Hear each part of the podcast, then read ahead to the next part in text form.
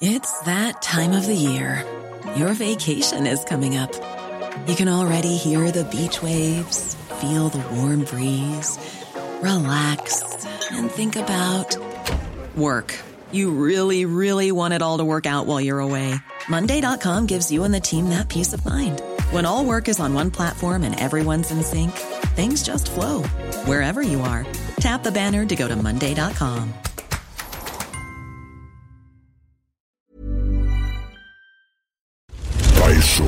Wake the Warrior.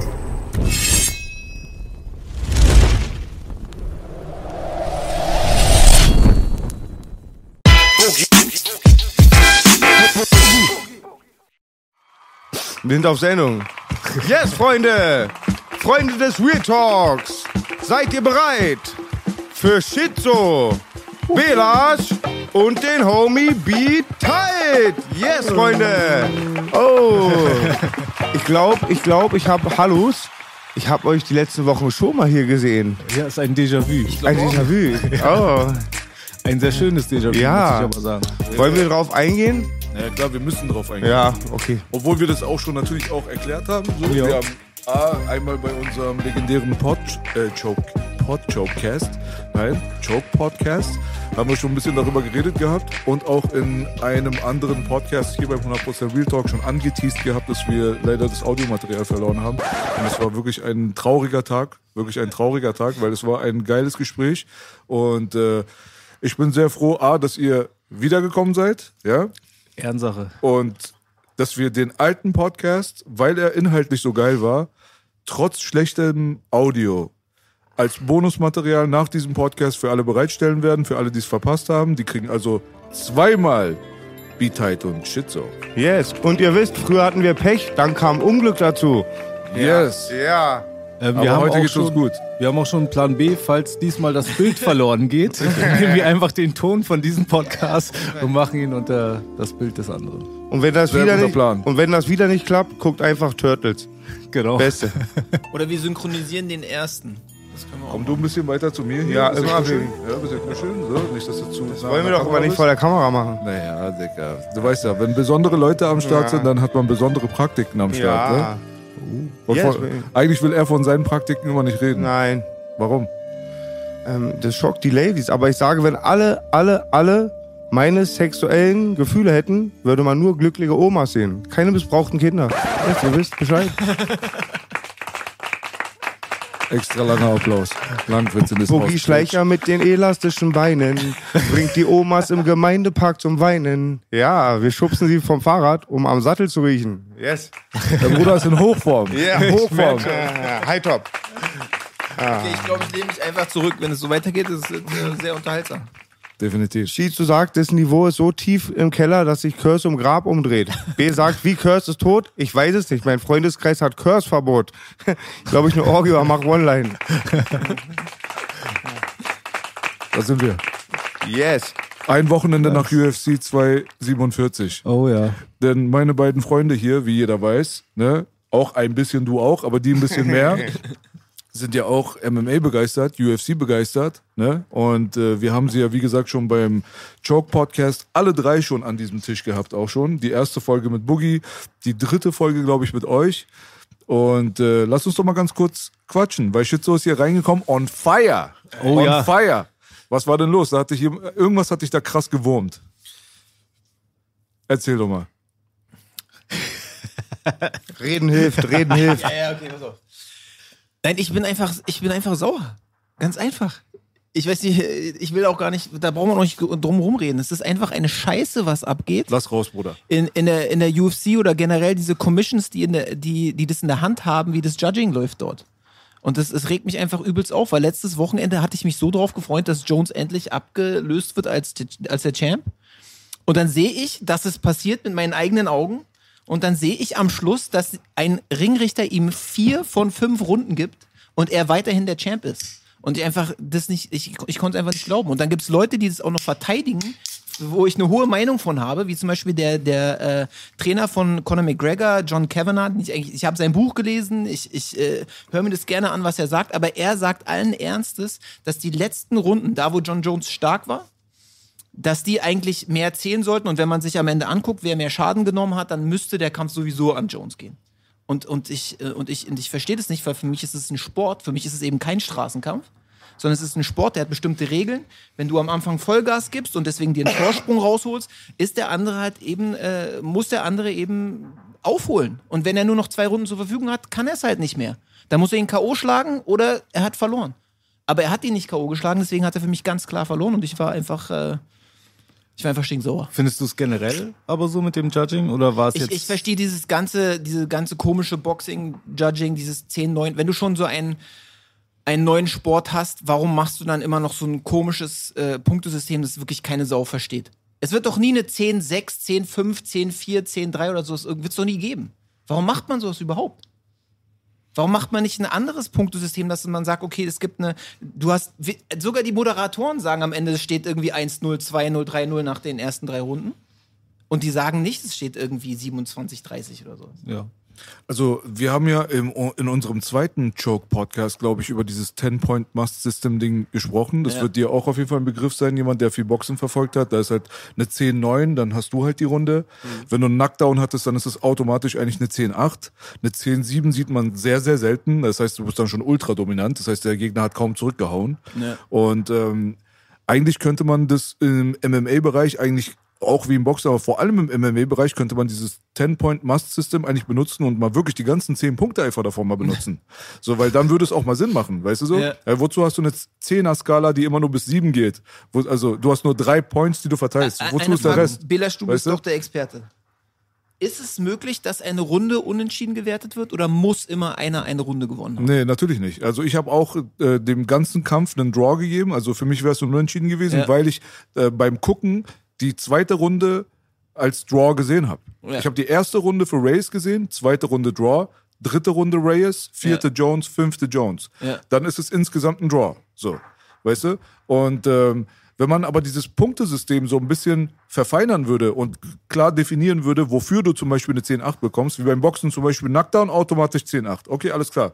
Jetzt gibt's noch mal verlängerte Submission-Versuche vielleicht auf dem Boden. Jemand hat original von dem anderen irgendwie zwei Minuten lang hat er den Rücken und versucht den die ganze Zeit zu choken. Ja. Dann müsste das mindestens wie Knockdown gewertet werden. Sollte vorher noch ein Knockdown da gewesen sein, das kommt dazu, dann ist automatisch mindestens eine 10-7. Weißt Ja. du? Sollte jemand die komplette Runde noch mal richtig dominieren und der andere verteidigt sich die ganze Zeit, dann ist es eine 10-6. Sollte das sogar so sein, dass er blutet und fast umgebracht wird und der Schiri geht nicht rein, dann muss es mindestens eine 10-5 sein.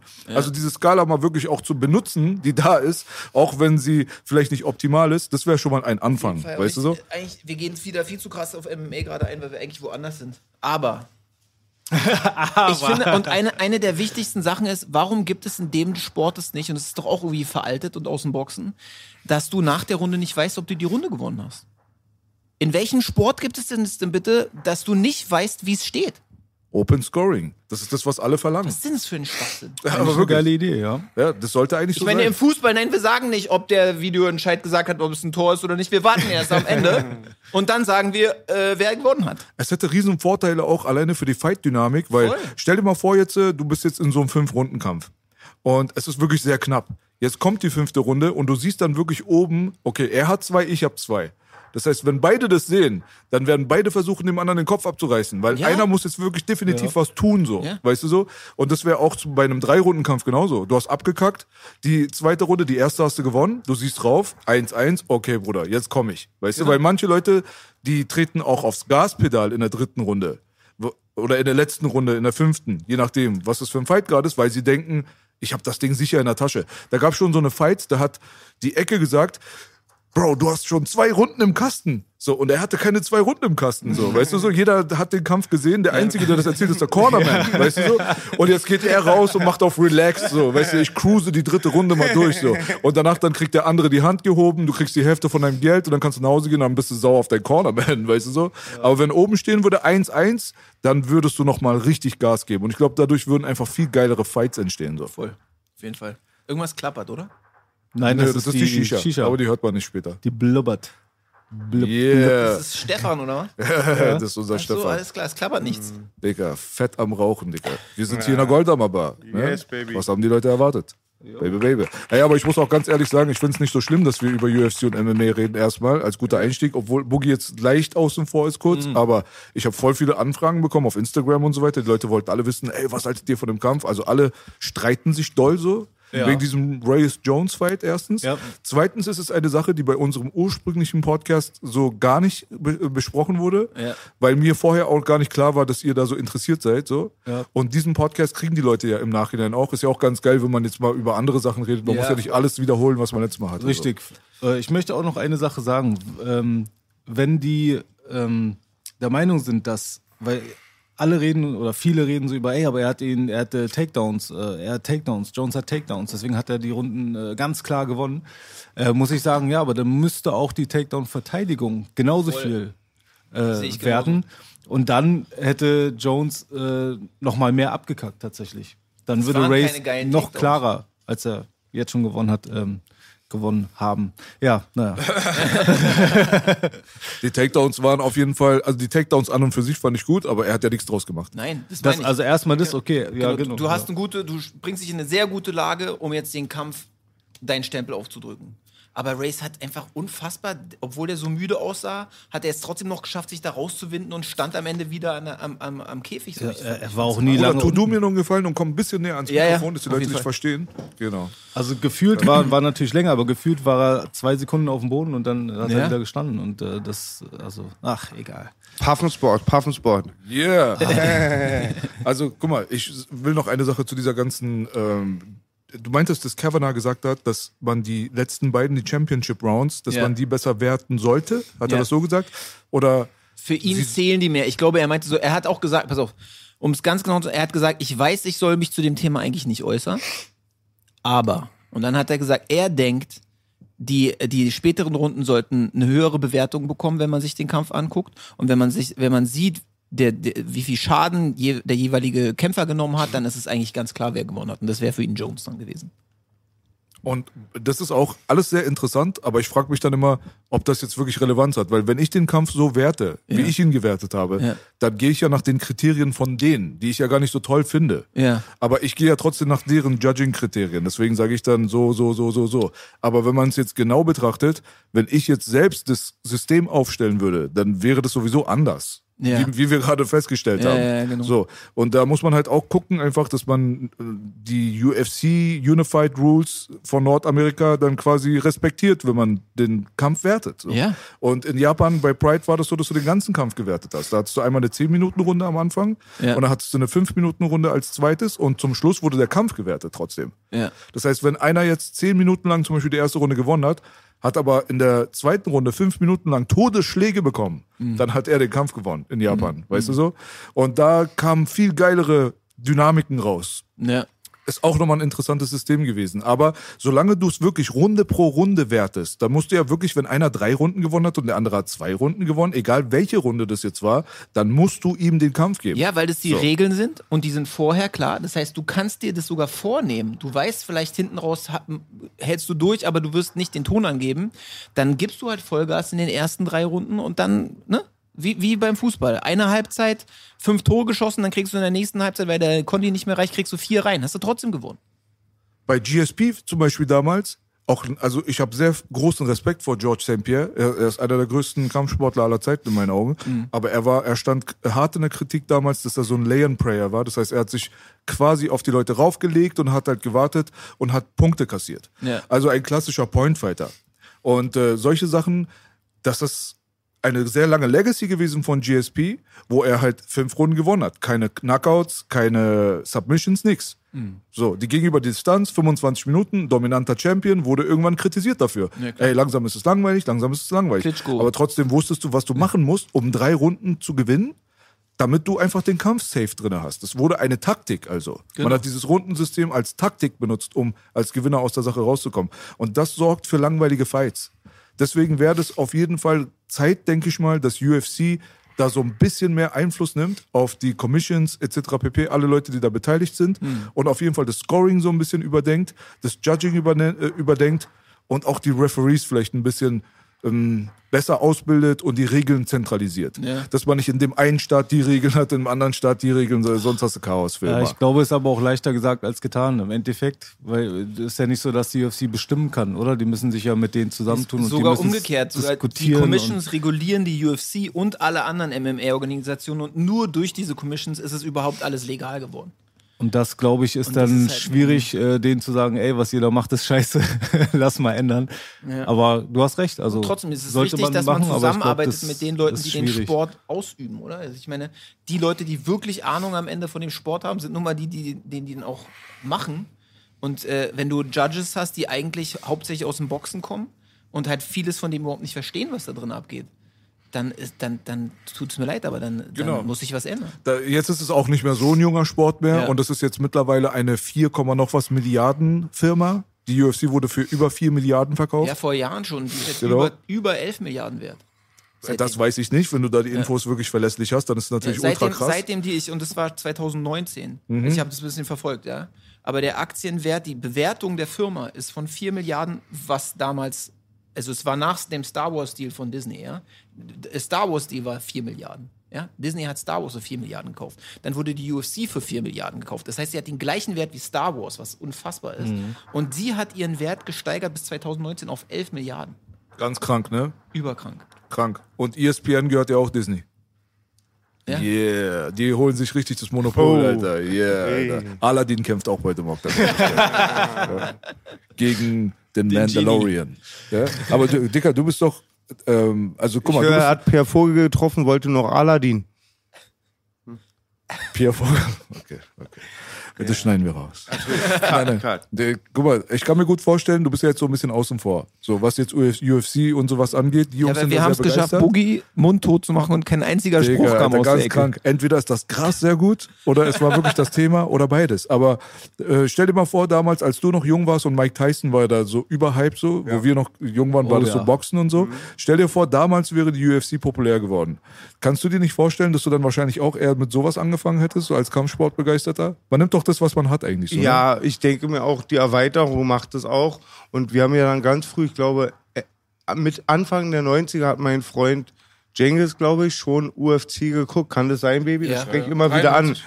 Drei, Anfang der 90er Jahre. Und wir haben das auch voll gesaugt. Ja, klar. Und ich denke Konntest glaube ich, nur so auf VHS-Kassetten das, war, das sah aus wie ein ne? riesiges Michelin-Männchen. Ich kann es mir noch genau, ich hab's noch genau vor Augen in der Videothek. Video und Sound, haben wir uns auch mal gern drin Genau. geprügelt, da ist immer alles umgefallen, kam es ja vor wie King Kong. Mhm. Und es waren immer, ja auch wie UFC ist, äh, die verschiedensten Athleten, aber was sehr klischeemäßig war, die waren doch auch genauso angezogen. Also der Genau. Judo-Kämpfer hat den Judo-Anzug, der Wrestler war eingeölt, also der Sumo-Ringer und war halt, war mega lustig und für uns auch voll attraktiv, ja. Aber ich meine, die Popularität von der Sache, die war bei null so. Das war sowas wie eine Underground-Tape. Ja, voll. Aber sowas wie Profiboxen, Muhammad Ali und danach Tyson-Ära und so weiter, das ist wahrscheinlich der Grund, warum du dich in den Boxverein angemeldet Ja, hast. na klar, und auch die Parallelen, denke ich mal, ist, man ist, ähm, Hip-Hop ist Straße, ist eine Straßenkultur, auf der Straße herrscht leider Gewalt, daran kann man nichts ändern, so ist die Welt. Und ähm, dann hat, macht, äh, eignet man sich was an, um sich besser zu verteidigen können. Und vor, früher war in den 80er Jahren, 90er Jahren das, Pros- das ähm, Ultimative war Kickboxen und Boxen. Es gab nichts anderes. Aber auch dann ganz früh habe ich dann gemerkt, es gibt dann schon was, hatte dann einen Bekannten, ähm, von der große Bruder vom Freund, der hat dann Wing Chun schon gemacht. Und wir waren damals immer Langwitzkirche, haben mal ab und zu einen gepiekst, wenn wir nicht weiterkamen. Und dann kam Lotham zu uns, sagte, na Boogie, seid ihr Messerstecher geworden? Ich sag so, nee, ah, wenn die was wollen, so verteidigen wir uns. Und er wollte mich so ein bisschen rauskitzeln, greif mich mal mit dem Messer an. Ich sag so, nein, mach ich nicht und so. Dann hatte ich so einen Kamm, ja, so einen Butterfly-Kamm. Und dann habe ich den genommen, wollte ihn dann halt auch angreifen. Und er hat mit mir gespielt. Und da habe ich zum ersten Mal mit diesen Kettenschlägen die eigene Kraft und das war Wahnsinn. Und Ja. Jedes Mal auf der Straße drücke ich die, mir selber die Daumen, dass kein Kraftmager oder Wing Chun Arzt dabei ist. Nee, und ich denke mir, da ist die Parallele. Und heute die Leute, die damals so begeistert waren vom Boxen, sind heute MMA begeistert. Ne? Das, Ja, ich denke auch, das ist die natürliche Weiterentwicklung. Von, Ja. Äh, dem, ich meine, Boxen ist ja immer noch populär trotzdem. Also jetzt, ähm, ich glaube, Wilder gegen Fury ist jetzt der nächste oder war Oh der yeah. schon? Ich weiß gar nicht. Ja, ja, Der kommt ja nochmal, Teil 2 jetzt. Genau, ja. genau. Äh, und ähm, ich meine, es ist ja immer noch populär ist aber mehr so der Gentleman-Sport. Was hätte, ich hätte mal eine Frage an euch. Wenn ihr jetzt ähm, in den besten Jahren wärt, so 20, ihr hättet eine Profikarriere vor euch, ihr könntet euch entscheiden, ihr will mal annehmen, ihr seid bei beiden gleich gut. Was ist, glaube ich, relevanter für den finanziellen Erfolg? Boxer oder MMA-Athlet in Deutschland? Ich glaube, mittlerweile ist es ah, in Deutschland Boxen. Deutschland eindeutig. Boxen ja. ist Boxen noch, Ja. ne? Auch weltweit Eindeutig. eindeutig. Weltweit würdest du auch Guck mal, sagen. ich meine, ganz ehrlich, ja, Floyd Mayweather kennen wir heute alle. Aber ganz ehrlich, von seinen ersten 45, äh, weiß ich was, äh, Kämpfen, äh, habe hab ich überhaupt nichts mitbekommen. Nee, ich auch Und der nicht. Typ hat Ich damals schon äh, extrem viel Asche gemacht. Also mehr als jeder MMA-Kämpfer heute macht. Und ich habe auch letztens von einem Athleten was Interessantes erfahren. Er ist fest überzeugt, dass Boxen ungesünder ist als MMA. Weil bei MMA wirst du schnell runtergehauen, gehst schnell K.O. Der sagt dann doch durch das Boxen, durch das regelmäßige Durchschütteln. Ja, die sagen, das liegt an der, an der Handschuhgröße. Genau, genau. Du hast diese, was sind das, 12, in, 12 Ounces oder was das, was sie immer Beim sagen? Boxen? Da- Beim Boxen 12 oder sowas. Ja, Also zwischen 8 12. und äh, 18 hast du eigentlich. Ah, ja, siehst du, Ist und dann besser mal gleich die volle vier, Power. Vier Unzen, um es auf Deutsch zu sagen, beim MMA. Das heißt, wenn du einen richtig auf den Schädel bekommst, dann bist du normalerweise weg. Und das hast du dann eine Bombe, ein Trauma.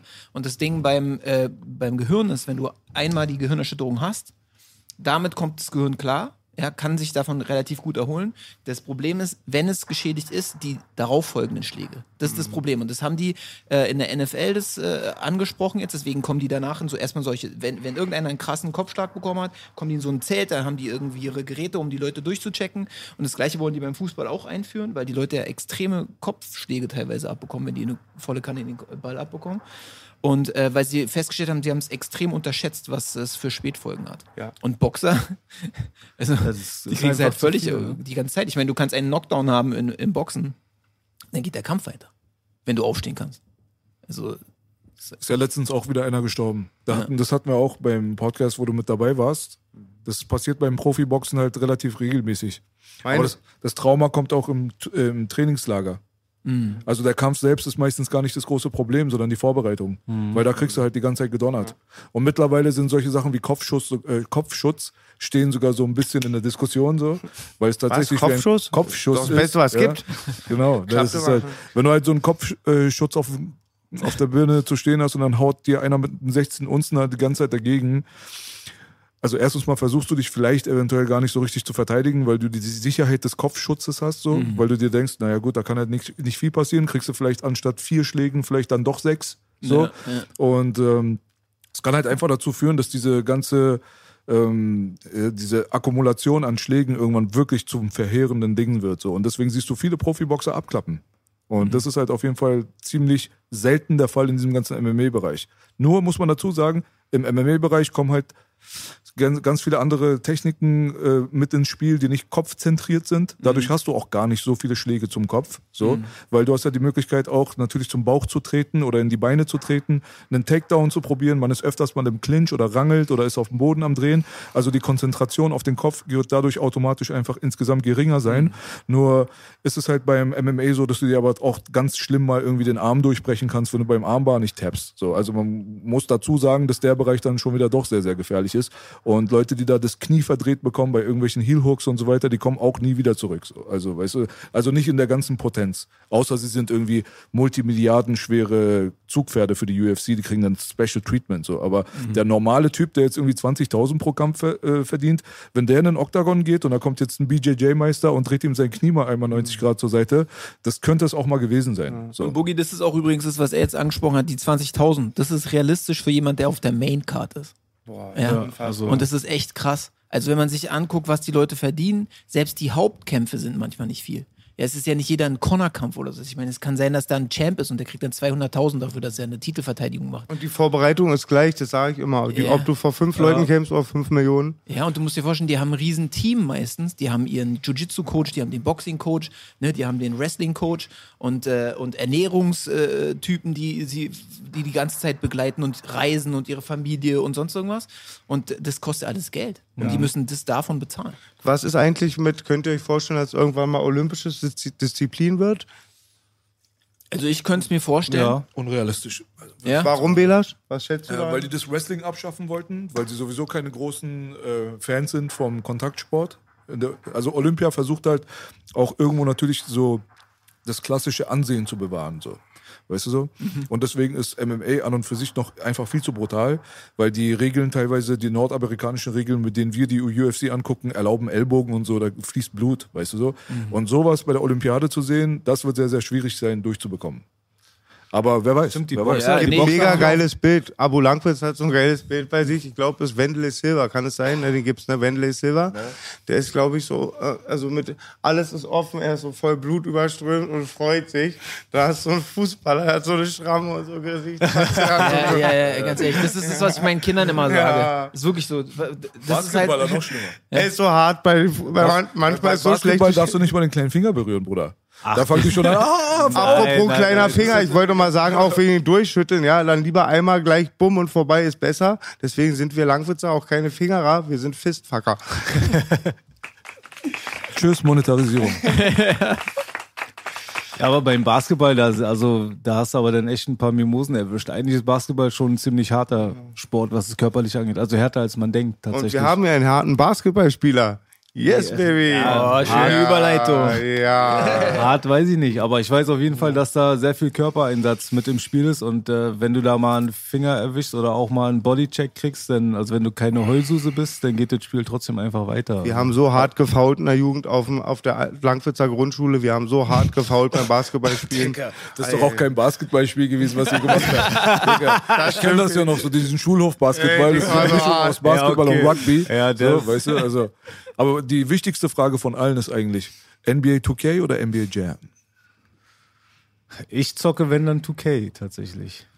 Hm. Ich meine, NBA Jam ist halt aus den 90ern damals, ist, ist fun, Aber, aber, es gibt doch wieder eine Street-Variante, oder? Oder ist die jetzt bei ist die nicht dabei jetzt bei dem aktuellen äh, NBA-Spiel? Nee, Es gibt ich- irgendwie, glaube ich, wieder so eine Street-Variante. Habe ich nicht mitbekommen.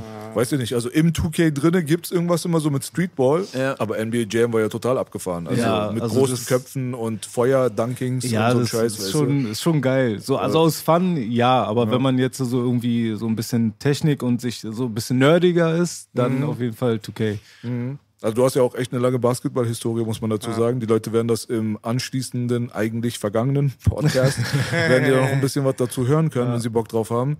Aber äh, du bist halt auch mittlerweile natürlich nicht mehr aktiv. Aber wenn, wenn man Basketball irgendwo drin hatte, dann hatte man's. Also ich habe auch damals äh, von 14 bis locker 20, von, ne, also 18, 19 oder so durchgezockt so. War aber nicht im Verein, aber Böckler Park war, Ja. unser, war unser Ding so. Ist drin, Und das ne? war halt 90er on fire. Also Das Böckler war hart. Park, Digga, Böckler Park in den 90ern. Wir, haben, wir waren auf dem Basketballplatz. Daneben an ist ein Kreuzberger Jugendzentrum und da sind halt auch, also teilweise Leute eingeritten und dann gab's Machetenshows.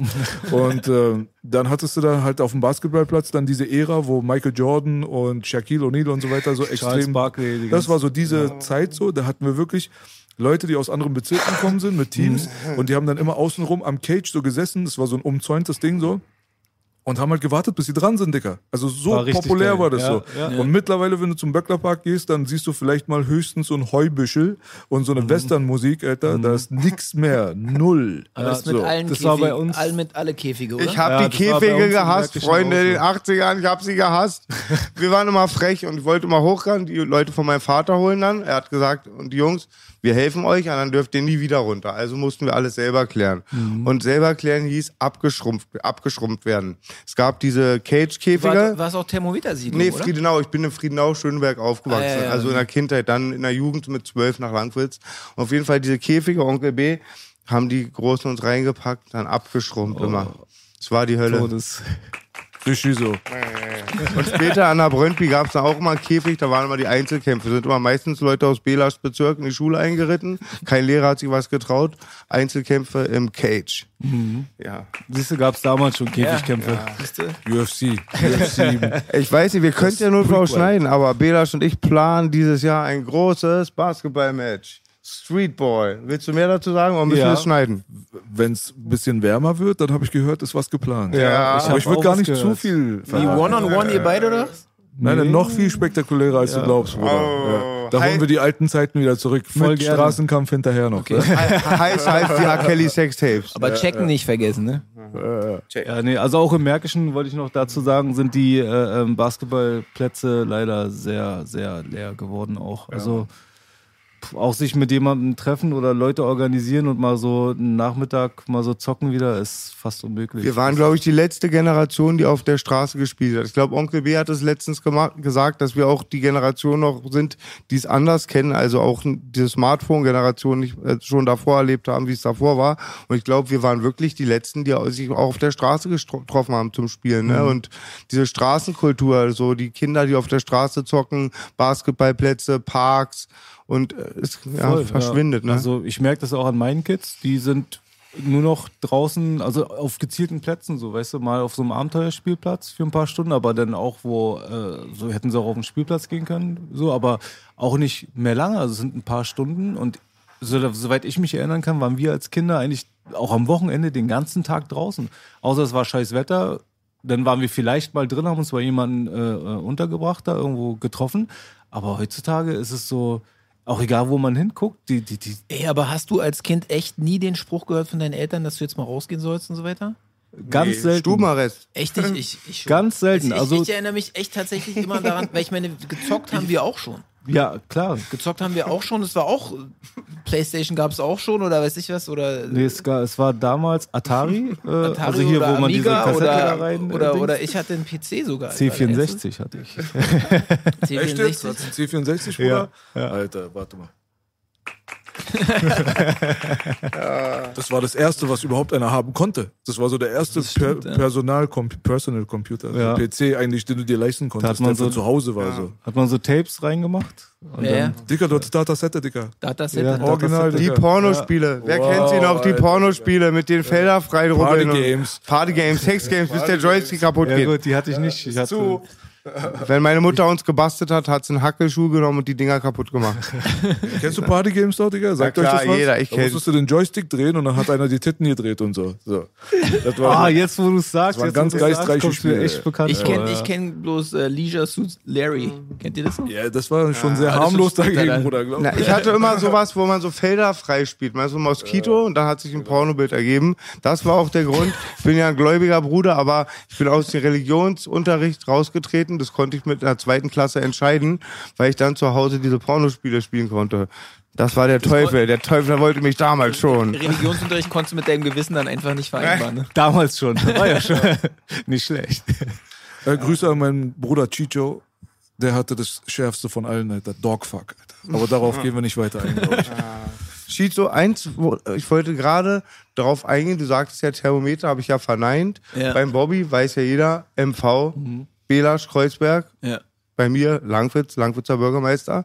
Bei dir weiß ich immer nicht so genau. Ja, das liegt daran, dass ich fast überall in Berlin war. Also wir sind, äh, ich bin ja sieben, warte mal, wir sind 86 bin ich nach Berlin gekommen. Also ich bin tatsächlich äh, in München, erstmal meine ersten acht Jahre habe ich in München verbracht. Dann kam ich nach Berlin, da war ich acht Jahre alt. Und da haben wir im Tiergarten gewohnt. Also direkt Budapester Straße, wenn du dieses in Intercontin, das Hotel kennst, genau gegenüber, das war unsere Wohnung. Und ich bin dann ähm, in die Fritzlar-Homberg Grundschule gegangen. Und das war erstmal der übelste Kulturschock, weil ich bin da halt wirklich als so ein Münchner Junge da rein, blond und blauäugig, in so eine Klasse gekommen, wo ich glaube 80% Ausländeranteil war. Und, ähm, und Wie alt warst du da nochmal? Acht. War nicht von dir das Album Fremd im eigenen Land? Du, also ganz ehrlich, das Ding ist halt, dass ich auch ein bisschen deswegen das verstehen kann, wenn jemand sagt, wenn jemand dieses, weißt du, was Flair immer versucht hatte, klarzumachen, dass du als Deutscher in der Minderheit sein kannst. Das, das, das kenne ich, das Gefühl. Ja, weil ich durfte bei keinem Fußballspiel oder sonst irgendwas mitmachen. Ich war der Typ, der ankam, der hat nicht wahr gesagt, sondern der hat gell gesagt noch damals. Ja? Das heißt, das war allein, allein das, allein das war schon ein Grund, auf die Fresse zu bekommen. Und dann habe ich erstmal, und, und muss dazu sagen, ich bin ja wirklich ein braver Pastorensohn gewesen und bin in diese Berliner Stadt einfach so reingeschmissen worden. Und ich meine, meine Eltern haben, glaube ich, keine Vorstellung gehabt von dem, was da draußen abging. Also wenn ich denen was erzählt habe, ich glaube, die haben gedacht, ich denke mir das aus, um irgendwie zu erklären, warum ich neue Schuhe brauche, so, ja? warum, warum die schon wieder kaputt sind und so weiter, weil sie einfach nicht verstehen können, dass du wirklich jeden Tag Stress hast mit irgendwelchen Leuten, Ähm, wie- dass du dich prügeln musst. Wie kam es denn, dass ihr nach Berlin gezogen seid? Also, Mein Vater ist Pastor und äh, wir haben in, in, in Kreuzberg gibt es eine große Kirche, die Südsternkirche. Und er ähm, ist berufen worden als, als der Hauptpastor dort in dieser. Das ist die große Backsteinkirche, ne? Ich, Oder? ist es Backstein, ist es nicht, ne? Also Backstein stelle ich mir immer so rote Steine Ja, vor. Das da- ist diese graue, Ah, nee, direkt am Südstern, ah. U-Bahnhof Südstern, wenn du da Doch, rauskommst. So eine doch. alte Garnison, glaube ich, vom Kaiser Wilhelm noch irgendeine Garnisonskirche oder sowas. Ich fühle dich da so, Schizo. Mein Vater konnte es immer machen. Der hat oft erklärt es selber. Der wusste immer nicht, was er damit äh, bezweckt oder was dadurch Ja. passiert, die Konsequenzen. Aber meine Mutter hat es auch nicht geglaubt. Nein. Die hat Anklageschriften gelesen, konnte sich ich nicht vorstellen, dass es Gangbang gibt, dass du auf die Fresse bekommst, weil du Deutscher wurde- bist. Das konnte sie sich nicht auf der- vorstellen. Ich wurde auf dem Schulweg verfolgt von irgendwelchen äh. Kindern, Alter. Das sind Kinder. Neun, zehn Jahre alt. Immer ein bisschen älter als man selber, weil da, die, das haben die gebraucht, dass du so ein bisschen kleiner bist. Denn das Opfer musste immer ein bisschen kleiner sein. Und, ähm, und dann, dann war das für mich einfach, ich musste mich dran gewöhnen, dass ich mich jeden Tag prügeln muss. Und, irgend, und es hat eine Weile gedauert, bis ich gemerkt habe, dass ich mich auch wehren kann. Vor allen Dingen, man, was Weißt du, bei so- mir so schlimm war, man boykottiert ja auch voll den Schulstoff. Ab dem Moment konzentrierst du dich gar nichts mehr auf das irgendwie Zeug, was man Du, lernen das war, sollte. Das, das war tatsächlich so simpel, was da in dieser Grundschule da gelehrt wurde, dass das überhaupt kein Thema war. Ich musste nie Hausaufgaben oder sonst irgendwas machen, um da irgendwie gute Noten zu bekommen. Das war, dafür war ich halt einfach zu vorgeprägt von so einer. Äh, Ich habe an der Sebener Straße äh, bin ich da in die Grundschule gegangen, da wo heute die Bayern-Profis ihre Kinder äh, hinschicken, ja, weil die gleich um die Ecke von der Arbeit bei denen ist. Und äh, das war, das war einfach, da hast du schon in den ersten zwei Jahren so viel mitbekommen, dass es für Berliner Grundschule gereicht hat. Ja, das ist echt krass. Und ähm, naja, und irgendwann habe ich dann mal gemerkt, scheiße, du musst dich wehren. Es gehört, ne, es war über, lag überhaupt nicht in meiner Natur. So, das habe ich einfach so nicht mitbekommen. Oder nicht von meiner Familie oder sowas war das nie, nie nötig. Oder dass man äh, äh, jemand sagt, so hier, du musst dich wehren oder sowas. Und ich habe das ganz alleine rausfinden müssen, wie das geht. Und als irgendwann der Kleinste aus der Klasse mich an den Haaren über den Schotter äh, Schulhof gezogen hat, sodass mir mein ganzer Rücken aufgekratzt war, dann bin ich einmal, habe ich dann dieses, hat einmal so die Bombe geplatzt und dann habe ich angefangen, den einfach, bin ich ausgerastet, habe den einfach verprügelt. Und ab dem Moment ist es dann so gewesen, dass ich merke, scheiße, so kriegst du deinen Respekt hier. Und dann, und dann habe ich halt mich drauf eingelassen, habe ich mich jeden Tag geprügelt. Es war Wahnsinn. Als ich den ersten Langfriedskirche abgestochen hatte, waren alle nett zu mir. ähm, die Weiber haben sich für mich interessiert. Alles richtig gemacht, ja. Ja, also ich, es war ein bisschen leicht Ironie drin natürlich, aber gemacht, das, es ist richtig so. Und das war für mich auch immer voll schwer, weil das, dass meine Mutter mich, mir das nicht geglaubt hat, die habe ich so den Löwenteil gesehen. Vater war arbeiten viel. Ja. Und ähm, das hat mich immer so doppelt verzweifelt, zur Verzweiflung gebracht. So, ich war so sauer irgendwie. Ganz ehrlich, ich gucke mir heute meine Kinder an und beide meine Kinder sind älter, als ich das damals war. Und das, das sind ja trotzdem noch niedliche Kids. Ja. Und jetzt zieh dir das mal rein, wie die drauf waren damals äh, in dem Alter. Und das dann, ich kann schon verstehen, dass du sagst, ja, der übertreibt man nicht, Junge. Weißt du, so übertreibt man nicht. So, die verprügeln dich alle, natürlich. So, weißt du, das äh, kann ich mir schon vorstellen, wenn du das gar nicht selber gar nicht gewöhnt bist oder sowas nicht kennst, dann ähm, Alles sehr interessante Perspektiven gerade. Ist auch alles sehr unterschiedlich so. Also Ja. bei mir war es ganz anders. Wie war es denn bei dir? In der Schule. Das war, also ich hatte immer so einen, so einen kleinen Bonus, weil ich war eigentlich der einzige so Mulatte in der ganzen Schule. Bonus, ja. Ja, und es war natürlich was Besonderes. So klar gab es dann so den einen oder anderen, der das nicht ähm, nicht cool fand und dann versucht hat irgendwie äh, mich zu händeln oder zu verprügeln oder was. Und ich habe mich damals als Kind auch nicht gewehrt. Also ähnlich wie bei dir. So und es war so ja, ach egal, so, es kannst auch von zu Hause auf die Fresse zu kriegen und es war so ein gewohntes Bild, ja gut, dann krieg ich halt auf die Fresse, so hat mich nie gestört. Nur dann, irgendwann hat's mich doch gestört. Ich weiß gar nicht, wann dieser Punkt war. Ich kann es nicht mehr nachvollziehen. Und dann gab's so einen aus der Klasse, der halt immer auf mir rumgehakt hat. Dann habe ich mich halt gewehrt. Dann hat er gem- gemerkt, okay, eigentlich ist er ja genauso stark. Und dann war Ruhe. Aber ansonsten war ich immer so ziemlich beliebt in der Klasse. Also ich hatte nie das Problem, dass ich so der äh, ähm, Gehänselte bin oder so. Jetzt, also so grundsätzlich. Das war eigentlich. Also du wurdest oft in Prügeleien verwickelt, aber es kam dir schon so ein bisschen wie Normalität vor, wegen dem Haushalt, wo du herkamst, ja? Genau, also es, es war auch nicht oft, muss ich, also es war wie gesagt, eine, eine Zeit lang gab es immer diesen einen Typ, der irgendwie immer Stress. Da hab Der eine halt, Bully, so. Ja, habe ich mich mit dem, da habe ich halt von dem ab und zu mal in die Aber warte mal, war das so der Paradebully? War das so auch so der, der alle anderen geknechtet hat? Der war einen halben Kopf größer, ein Jahr älter als alle oder so? Oder Der war auf jeden Fall größer als wir alle. das okay, ja. siehst du? Das war, der, der war nicht breit oder so, aber also war auch noch in der Grundschule, ne? aber er war auf jeden Fall der größte von uns allen. Meistens die, die sitzen geblieben waren, wa? Das kann Genau, sein, das ja, kann sein. das so genau weiß ich es nicht mehr, was mit ihm los war, aber ich kann mich noch an diesen einen, an diesen einen Kampf erinnern, äh, wo ich mich gewehrt habe und seitdem war dann das auch vorbei und dann war es eigentlich in der Oberschule war ich immer eigentlich so der, der coole, so, ey, Mulatte, oh, aus Amerika, oh, geil, bla. Und dann ist man ja irgendwie gleich, hat man ein ganz anderes äh, State, äh, einen ganz anderen Status irgendwie. Warum auch immer. Und das war durchgehend MV, ne? Äh, genau. Beziehungsweise dann die Oberschule war in Reinickendorf, war äh, so neben dem MV, da bin ich mit Bus hingefahren, so. Aber so an sich, also wenn, dann war ich dann irgendwann der, der dachte, er wäre besonders cool und hab dann die anderen gebullied. So. Ah, so, so, okay. Was? Alles klar. Hatte ich so ein bisschen meinen Höhenflug, hab dann auch so mit ein paar Leuten rumgehangen, äh, die halt auch Bock hatten, andere Leute so ein bisschen, ja. Ja, und dann kommt man halt, wenn man erwachsen ist, in die Situation, dass man Geld braucht. Und dann habe ich halt angefangen mit den ganzen Dealereien und das, äh, habe aber dann gemerkt, dass ich viel lieber selber rauche, als es zu verkaufen. War denn auch nicht so geil. Naja, und so, ja, aber so richtig, äh, ähm, so ständig in Schlägereien war ich nicht. Nein, es Was waren meinst du mit erwachsen? Wie alt warst du da? so Als 19, du sechs warst? 19 so. Also doch sozusagen, äh, du hast, vorher hattest du dann damit noch nichts zu tun mit Dealerei und sowas? Nee, davor war ich halt, wie gesagt, Sportler und habe Ja. ganz, äh, also mein Leben war Sport und Alkohol oder Drogen waren einfach nicht, war nicht mein Ding. So hat nicht dazu gepasst. So.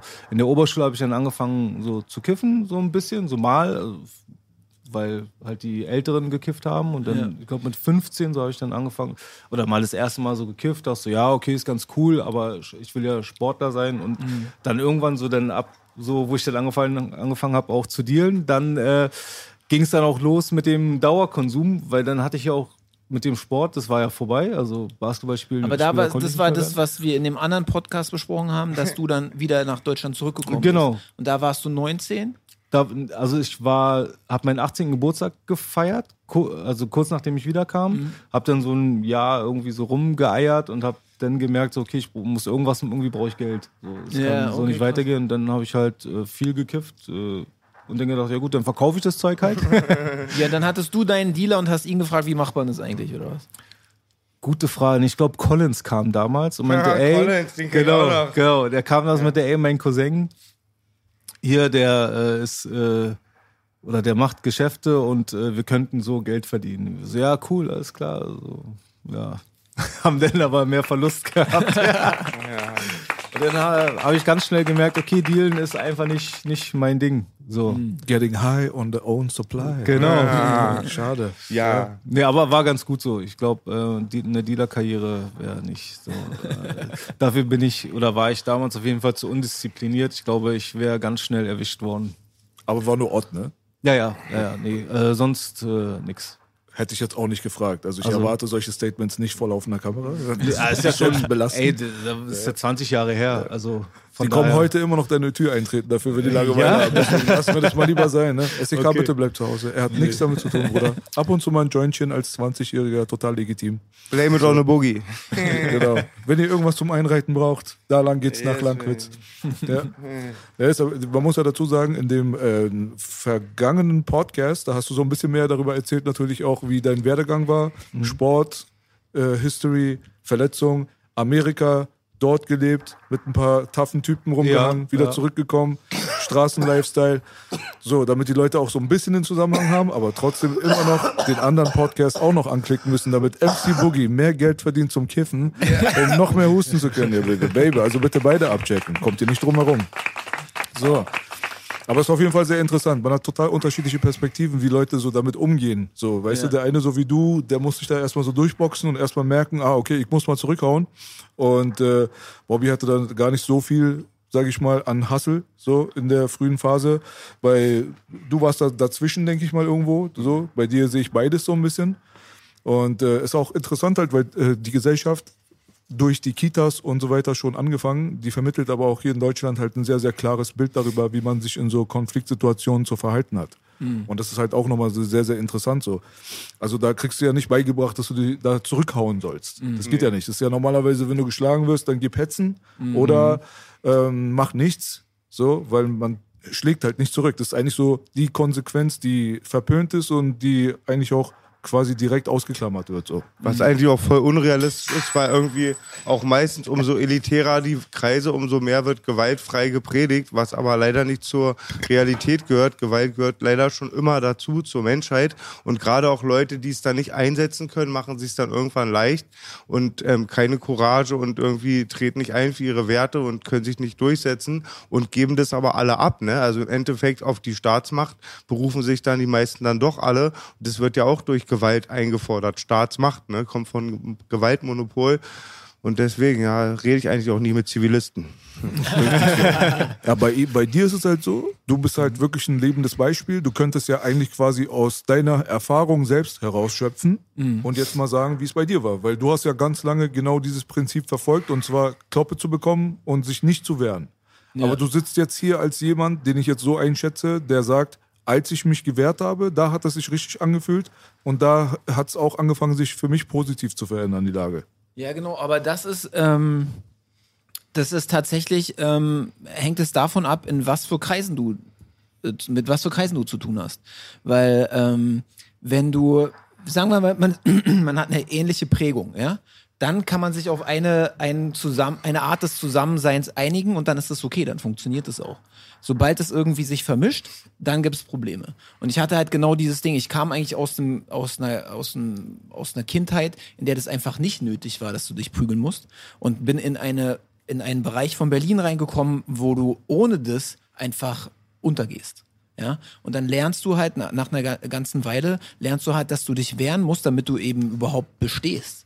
So, ja, weil sonst, äh, sonst gehst du mit Verletzung nach Hause und ich sag noch nicht mal die Verletzung oder dass du irgendwie so blut, blutig im Mund bist oder so, weil deine Zähne gegen deine, äh, gegen deine Lippen geknallt sind oder sowas. Das ist noch nicht mal die Verletzung, sondern das, was im Kopf passiert ist. Ähm, das ist, glaube ich, das, was viel, viel krasser ist, also von der, von der Psyche her. Also ich habe mich einfach so, äh, so klein gemacht gefühlt und hatte, war so sauer. Ich hatte einfach so ganz, ganz oft so eine, so eine Wutattacken, äh, wo ich wütend war auf irgendein imaginäres über äh, so so einen imaginären Feind, den ich den ich nicht mehr, wo ich nicht mehr, mehr weiß, wie er aussieht. Weißt du, was ich meine? Und ähm, und ich hatte ja dann genau den Punkt, dass ich in dieser aus dieser Schule rausgekommen bin in ein Gymnasium, so ein katholisches Privatgymnasium, Canisius-Kolleg in, in Tiergarten wo dann plötzlich wieder Kreise waren, in denen es überhaupt nicht nötig war, sich zu prügeln. Aber ich war auf einem völlig anderen Modus. Also ich kam da rein und äh, und wäre fast äh, wäre im ersten Jahr fast von der Schule geflogen, weil ich halt meine Konflikte dann eben mit mit Prügeln gelöst habe. So weiter, bis ich dann irgendwann gecheckt habe, dass da nie irgendwie wieder was zurückkommt und dass es auch gar nicht unbedingt nötig ist. Und ganz ehrlich, ich sag dir auch, äh, ähm, das ist auch das, was ich selber bevorzuge. Ja, weil nämlich diese, diese, äh, wenn du, wenn du über Gewalt was lösen musst, das er, erzeugt extrem viel Stress in einem. Also das Adrenalin, was ja einfach ne, sozusagen purer Stress ist, das ist, das ist einfach so, äh, so präsent und das laugt dich so aus. Oder bei mir war das jedenfalls so. Und ich habe, bei mir sind die, ähm, die Schlägereien, die ich hatte, sind bei mir ganz lange noch danach im Kopf gewesen. Selbst, selbst, selbst wenn ich geschafft habe, irgendwie, weißt du, meine Faust in sein Gesicht zu drücken oder sowas, habe ich danach trotzdem, ist immer noch die Dinger, die ich abbekommen habe, die musste ich erst noch verarbeiten. Und ich habe da eine Weile gebraucht, so über meine Teenagerzeit hinaus, so ein bisschen, bis, ich, bis dieser Film aufgehört hat in meinem Kopf. War schon Trauma bei dir, ne? So Voll. man merkt es voll, Alter. Ja. Das ist krass. Ja, ich Ich glaube, das zieht so voll. Ich fühle mich da auch voll, dass du, du mich weil ich hatte, ich hatte so viele, wir hatten ja letztes Mal auch darüber geredet, aber ich hatte halt auch so Begegnungen von Leuten, mit denen ich gar nichts zu tun hatte, einfach weil ich in Berlin rumgelaufen bin und dann äh, plötzlich auf eine, eine Gruppe Kanaken getroffen bin, die halt Zigaretten haben wollten und ich hatte halt keine Zigaretten und dann wirst du halt verprügelt von fünf Leuten.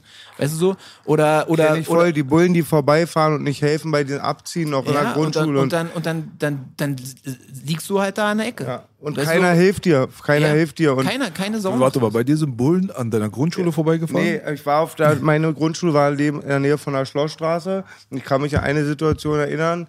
Ich bin ungefähr in der zweiten Klasse vor Karstadt stehe ich da, so fünf Kanaken um mich rum und ähm, wollen mein Fahrrad wegnehmen und die Polizei fährt, ver, verhält an und guckt es und die nehmen das so nicht ernst, weil es sind halt Kinder halt. Das ist auch schwer für Leute, so die Situation rauszukristallisieren. Aber mich hat das damals auch voll oft zerstört, wenn mir meine Mama das nicht geglaubt hat und irgendwie als ich gesehen habe, dass ihre Welt nicht stimmt, habe ich dann nichts mehr von ihr angenommen. Und bei mir war auch ganz schlimm, irgendwann hatte ich mir dann einen Pitbull angeeignet, den ich mir aneignen musste, um tough zu bleiben, dass mich jeder in Ruhe lässt. Dann ist aber umgeschwappt, wurde ich vom Opfer zum Täter.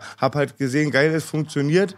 Dann hat man die Schule abgebrochen mit 16, ist ohne Ausbildung, hat nur irgendwelche ABM-Scheißjobs. Dann sieht man dieses Potenzial, was man davon einsetzen kann, kann man auch bei Straßengeschäften, sprich Raub, Drogen verkaufen. Und es ging immer so weiter. Und beim, es, fing, es fing an mit einem ähm, Schweizer Messer in der ersten Klasse, endete mit Knarren mit 18. Und Mhm. irgendwann kann man sich den Pitbull auch dann nicht mal irgendwie rausholen. Den hat man in sich drin dann. Und jetzt sitzt du hier, Bruder. Jetzt sitzt hier im Jetzt, Podcast, ja. Baby. Ja, Mann. Ja, hat's geschafft. Ja, und ich kann nur so friedlich geschafft. sein zu euch allen, weil ich auch ganz böse sein kann. Make weed great again. Yes, baby. Ja, Ja. aber es macht viel kaputt und ganz schlimm war auch immer bei mir Verhalten.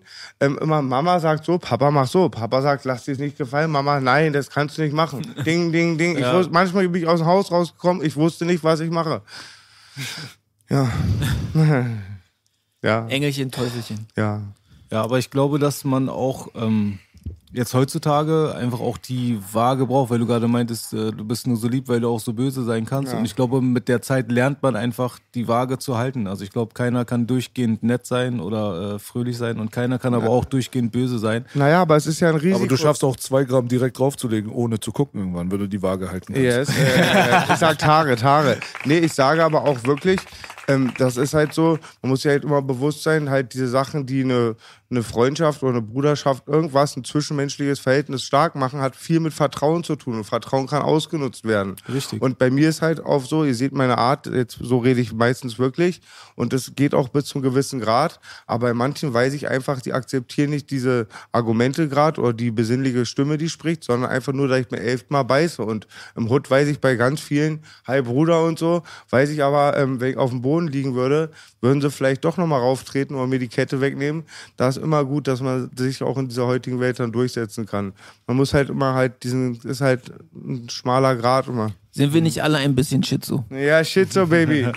Äh, Schizo waren wir schon bei Sie ist mein Vorstadtmädchen, keine ist so gut wie sie. Dann kam ich in den Knast, Vorstadtmädchen hat keinen Brief geschrieben, sich mit den anderen Arzt getroffen. Dann kam Sie ist eine Großstadthure.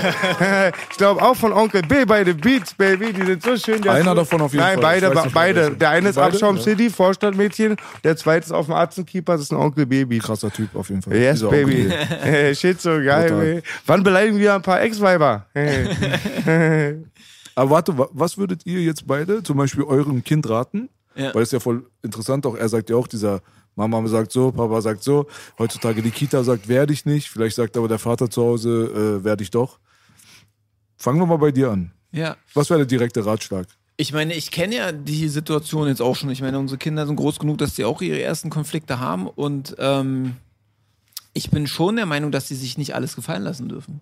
Und die sollen sich auch wehren. Also wenn es darum geht, dass jemand seine Machtposition ausnutzen will, weil er einfach nur ein großer Kerl ist und einfach nur Stress machen will, dann sollen die auch sich, sollen die sich auch wehren. Warte, Bruder, bleiben wir simpel. Ja. Hauen, danach zurückhauen oder nicht zurückhauen? Wenn du geschlagen wirst, als Kind. Ist eine, ist eine, ist tatsächlich für mich gar nicht so einfach zu beantworten, weil ich kann tatsächlich auch mir viele Situationen vorstellen, wo es besser ist, du machst es nicht. Ja? Weil, ähm, Also wenn du den Boss von arabischer Familie schellst, dann ist klar, sollst du vielleicht nicht machen. Aber ich Ja, meine so genau. in Standard. Ja, aber das hat was, aber es hat was, damit, es hat was mit der Situation zu tun. Meine Jungs haben jetzt gerade das äh, in der Klasse gehabt, dass äh, irgendwelche irgendwelche Schüler aus einer anderen Schule kamen, haben sich irgendwie in einer Gruppe zusammengetan und haben zwei Typen verfolgt aus seiner Klasse. Ja. Und die, ähm, die Jungs haben sich nicht getraut, nach Hause zu gehen, weil sie dann dachten, okay, äh, die, die wissen dann, wo wir wohnen und so. Und die haben die halt verfolgt und geprügelt und geschlagen und so weiter. Und die sind dann irgendwann bei einem Freund gewesen und die Eltern haben dann was gesa äh, gesagt. Und äh, so. Und ich habe zu meinem Sohn dann gesagt, du, wenn dir jemals sowas passiert, dann kommst du auf jeden Fall nach Hause, weil dann will ich, dass sie sich mit mir auseinandersetzen müssen. Ich will das dann äh, klären. Die sollen ruhig wissen, wo du wohnst, weil die sollen wissen, was, wenn du nach Hause kommst, dass es dann nicht einfach äh, so äh, abgetan wird, als würde das nicht passieren. Weißt du so, also als, würd, als könnten sie das einfach weiter so machen. Sondern dann müssten sie sich halt mit mir anlegen. Und, ähm, Und da sage ich aber zu ihm trotzdem, wenn er in einer Gruppe ist, und das hätte ich tatsächlich auch machen sollen, äh, wenn, wenn, wenn ich einfach wie ein Idiot da rumstand und dann irgendwelche äh, gewaltbereiten Typen um die Ecke kamen, wäre es besser gewesen, ich wäre abgehauen. Sag ich dir gleich. Ich weiß einfach, du kannst nicht gegen fünf Leute bestehen. Das ist schon wieder so ein bisschen kompliziert. Interessant, aber Es ist, kompliziert. ist auf jeden Fall saukompliziert. Warte, warte, warte. Ja. Wir gehen einen Schritt zurück, weil das ist jetzt schon ein Stadion von dem Kind, was du jetzt beschreibst, Ja. hat das alles schon erlebt. Ich sage jetzt, Ja, ja, ja. erste Male, Kita von mir aus, erste Klopperei überhaupt. Da gibt's niemanden, der dich verfolgt. Das ist einfach ein Knirps gegen ein Knirps. Der eine Knirps holt einfach aus und ballert dem anderen eine rein. Was ist der erste Ratschlag? Ich würde, ich würde, wenn die gleich alt sind, würde ich sagen, die müssten versuchen, es so zu klären, ohne Schläge. Jetzt machst du schon wieder kompliziert. Wieso? Guck mal, Nein, hier nein, ist ein kleiner nein, Knirps, der haut Es den gibt die anderen. Situation, die du, die du schreibst, gibt's auf der Straße einfach nicht. Nein, nicht Straße, in der Nein, Kita. nee, nee, ich weiß generell, aber die, die wird den Leuten nicht begegnen. Du wirst nicht einen Typen äh, finden auf der Straße, der sich einen sucht, der genauso groß ist und genauso viele Fähigkeiten hat wie du und den dann versuchen zu tyrannisieren. Das gibt es nicht. Ich habe keine einzige Prügelei gehabt, wo ich mich mit einem gleichwertigen Typen geschlagen habe. Es sind Aber immer die Leute, die Stress machen, das ist- sind immer die, die größer sind. Das, was du meinst, ist aber ein paar Jahre später. Ich frage Ja. mich wirklich vom Prinzip her, weil Prinzipien, die bleiben beim ersten Mal teilweise hängen. Ja. Das heißt, so wie du dich beim ersten Mal verhältst mit einem Ratschlag, ja. so kann es sein, dass du dich immer verhalten willst. Ja. Also wir sind jetzt in der Kita, so, zwei kleine Knirpse, ich hau dir jetzt auf die Fresse. Ja. So. Sollst du zurückhauen oder nicht? Nee, in, ersten, in erster Linie nicht. Weil ich, für mich sind es Leute, sind es Kinder, die was lernen. Die sind dabei, wie man Konflikt löst. Und ich, und, und es wird dazu kommen, dass sie sich schlagen. Das passiert auf jeden Fall. Das haben unsere Jungs unter sich gemacht, das haben die auch mit den anderen gemacht. Und die haben auch mal geschlagen. Und dann, dann versucht man ihnen erstmal beizubringen, dass das nicht die Art und Weise ist, wie man einen Konflikt löst. Weil meistens kannst du es ohne Schlagen lösen. Und, äh, in, so, weder in der Erziehung, also meine Kinder werden auch nicht geschlagen. Das ist für mich keine Konfliktlösung. Aber der ist jetzt gerade geschlagen worden, der Kleine. Ja. Es ist passiert. Die Faust Ja. ist in der Fresse gelandet. Ja. So, zack. Jetzt stehst du jetzt da. Du hast gerade die Faust in der Fresse gehabt. Ja, dann soll er, dann soll er ihm, dann soll er ihm erstmal ganz klar sagen, dass es so nicht geht. Und wenn es, wenn es nichts hilft, dann muss er sich vielleicht irgendwann wehren, weil er sonst einfach verprügelt wird. Okay, das ist dein. Aber für, weißt du, das Ding ist halt, weißt du, das Ding ist, du sollst äh, einen Schlag oder sowas, ja? Es ist erstmal ein Zeichen, dass derjenige dir sagen will, irgendwie so, so läuft es nicht hier oder sowas, ja? Oder, oder er will dich tyrannisieren. Ja, wenn du ihm dann, wenn du, wenn du den, den Konflikt lösen willst, dann sollst du erstmal probieren, das mit Reden zu lösen, auf jeden Fall. Bevor du dich aber vollkommen verprügeln lassen äh, lässt, ja, musst du dich natürlich wehren. Weil, weil das darf nicht passieren, dass derjenige in so eine Position reinkommt, dass er denkt, dass er es jemals mit irgendwem machen darf. Okay, die Perspektive ist klar. Bobby? Ähm, ich finde auch, also in der Kita ähm, habe ich auch ganz klar gesagt, wird nicht zurückgehauen, da wird dem Erzieher Bescheid gesagt. Ähm, weil ich finde, die müssen das so lernen, weil der Erzieher sagt ihnen ja dann, wie man mit dieser Situ- Situation umgeht. Also der Prügler quasi, dem wird klar gemacht, dass es so nicht geht. Der Verprügelte, dem wird klar gemacht, wie er darauf reagieren sollte und so weiter und so fort. Weil wenn ich jetzt dem Kita-Kind sage, ja, ey, wenn irgendwas ist, hau zurück, dann habe ich die Diskussion mit den Erziehern, warum sagen sie dem Kind sowas? Wir versuchen hier das so und so zu regeln, also halte ich mich an die Regeln, mein Kind bitte auch. Im späteren Alter, oder zum Beispiel jetzt in der Grundschule, ist es dann schon wieder ein bisschen anders. Ähm, da sage ich, wenn er in der Grundschule geschlagen wird, dann darf er sich wehren. Er muss sich nicht verprügeln lassen. Wenn gerade kein Lehrer da ist, der es sieht, dann soll er sich wehren, dann zum Lehrer gehen und sagen, ey, ich wurde geschlagen, ich habe mich gewehrt, so sieht die Situation aus und so weiter und so fort. Womit ich allerdings nicht gerechnet habe, ist, dass ähm, mein Sohn einen Mitschüler so lange provoziert, bis er geschubst wird und er sich dann wehren darf Der muss ich, ihm, ihn. muss ich ihm dann auch erstmal erklären, dass es so auch nicht geht. Dann hat er sich auch fürchterlich geschämt und äh, aber genau. Äh, Und dann muss ich halt diese Situation auch nochmal so auflösen und äh, ihm sagen, dass es so auch nicht geht. Und wie es dann später auf der Straße sein wird, das muss man, ist situationsabhängig. Da würde ich in erster Linie sagen, äh, wie Schütze sagt, versuche es ohne Gewalt zu klären. Aber wenn es nun schon passiert ist, dann guck. Also wenn du der Meinung bist, du schaffst ihn, mach. Wenn du der Meinung bist, Du musst, du musst dich, nicht, dann renn ja, weg. du musst schlagen, um größeren Schaden zu verhindern. Das denke ich schon. Lieber ein Ende mit Schrecken als zu Schrecken ohne Ende. Weil wenn du, wenn du in die Ecke gedrängt bist und du kannst nicht weg, obwohl du merkst, irgendwie es ist, weißt du, so du bist mit dem Rücken an der Wand, dann musst du was machen. Ist halt eine sehr, ich weiß, ist eine sehr, sehr komplizierte Frage und ich habe eine sehr, sehr einfache Antwort äh, verlangt quasi, so, weißt du? Aber deswegen, aber man, sonst könnte man da echt zwei Stunden Gespräch draus machen. Aber eure beiden Perspektiven so, sind mir persönlich durch die Antworten jetzt ein bisschen klar geworden. Wo ich mich jetzt nur bei dir frage, ist es halt nicht dann aber eine Gefahr, wenn du, äh, sag ich mal, ein Jahr vorher andere Prinzipien beibringst und ein Jahr danach dann andere verlangst? Ähm, nee, vom Prinzip her äh, soll er schon versuchen, das ohne Gewalt zu klären. Das, oder du meinst in der Grundschule jetzt? Nee, weil du oder? meintest in der Kita nein, in Ja. der Grundschule ja. Aber Kita und Grundschule unterscheidet ja irgendwann dann nur noch ein Jahr. Und wenn du jetzt zum Beispiel beigebracht bekommen hast, das nicht zu tun, meinst du nicht, die Ja. Gefahr ist da, dass es sich in den Charakter einprogrammiert? Könnte sein, aber ich find's noch blöder, wenn mein Sohn halt oder mein Kind ähm, geschlagen wird und da ist halt gerade kein Lehrer und er wird dann, weiß nicht, drei, vier Mal geschlagen oder was äh, und er macht nichts oder sucht dann erstmal irgendwo einen Lehrer, dann finde ich, muss er erstmal sich aus dieser Situation befreien und dann kann er ja den Lehrer holen, aber ich werd's, also ich finde es nicht richtig, sich erstmal verprügeln zu lassen. Man, also es ist ja nicht so, oder man weiß ja nicht, wenn ob es jetzt nur ein Schlag und dann ist es vorbei oder sind es drei, vier, fünf Schläge und deswegen finde ich, er sollte sich erstmal aus dieser Situation irgendwie befreien. Und dann, äh, ja, trotzdem sage ich ja, geh aber trotzdem zum Lehrer, erklär das und dass quasi eine höhere Instanz dann entscheidet oder dann klar macht, ey, so geht's nicht, es wird so nicht gemacht. Und Äh, weißt du was, dieses so- mit dem reinen Programmieren, ne? Äh, Lass mich eine Sache Ja, kurz ja, dazu okay, sagen, okay. weil es könnte sein, dass es noch mehr passt zu dem, was du gleich sagen willst. Weil nee, ich meinte was, glaube ich, etwas anderes. Und zwar, dass wenn du zum Beispiel dem Kind jetzt in der Kita jetzt sagst, werde ich nicht, das kann dann eine Verhaltensweise werden. So. Das bedeutet, dass wenn du dann zu dem Zeitpunkt dann in einer Grundschule landest, wo du dich dann aber dann doch vielleicht wehren sollst, oder generell, dass sich da die Meinung ändert, du sollst dich doch wehren, dass es dann vielleicht gar nicht mehr so leicht ist für denjenigen, weil Doch, es ist, man weil- gewöhnt also- sich ja an gewisse Mechanismen, vor Ja. allem in der frü- frühkindlichen Prägung kann es sein, dass es schnell zu deinem Charakter wird. So. Aber das Ding ist, dass ja ähm, trotzdem im Kindergarten auch ganz viel gerangelt wird und äh, also nicht, es wird halt nicht geschlagen, aber es werden trotzdem Machtverhältnisse ausgetragen im äh, Sinne von Rangeln, was auch ganz normal und gesund ist. Das heißt, das Kind lernt schon damit umzugehen, sich körperlich mit jemandem auseinanderzusetzen. Heißt jetzt zwar, okay, schlagen soll es jetzt nicht, aber es hat ja dieses Gefühl von dem, ich kann mich wehren, kennt es ja trotzdem, aber es weiß halt kontrolliert oder soll lernen, es kontrolliert einzusetzen. Und äh, in der Grundschule geht's ja dann eigentlich genauso weiter, nur dass er halt jetzt in dem Sinne halt trotzdem zurück, oder er kann ihn auch wegschubsen, er muss ihn ja nicht hauen, aber sich auf jeden Fall von der Situation befreien und das hat er auf jeden Fall dann schon gelernt in der Kita auch. Ja, willkommen zum Sonderpädagogik-Podcast hier mit der Charlie und der halben Be- Berliner Rap-Szene. Ja. Ein Schizo wärmt sie am Eisblock, wa?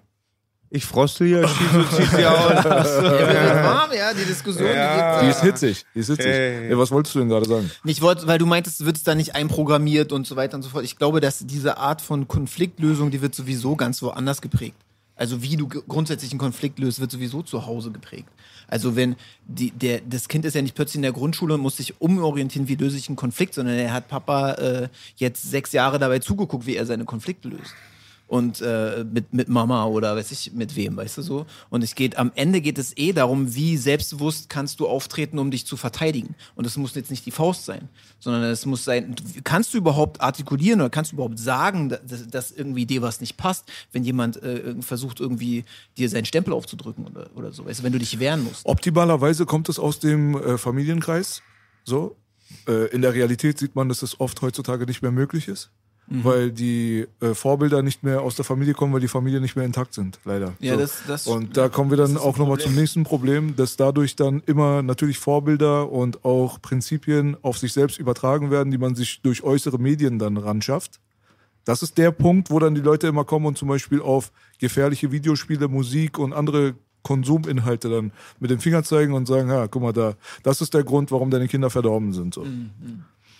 Und da merkt man halt, das ist natürlich eine sehr, sehr oberflächliche Aussage, weil wie du gesagt hast, finde ich richtig, dass solche Sachen halt im Familienkreis geprägt werden. so. Also, die, dass sie dich prägen. So. Ich glaube, die Auch die Anerkennung. Chance, Anerkennung ist auch was voll Wichtiges. Ja. Das ist auch meistens und leider ist auch diese Gewalt oft auch bei Jugendlichen in irgendeiner Form, wo sie sich die Anerkennung halt holen.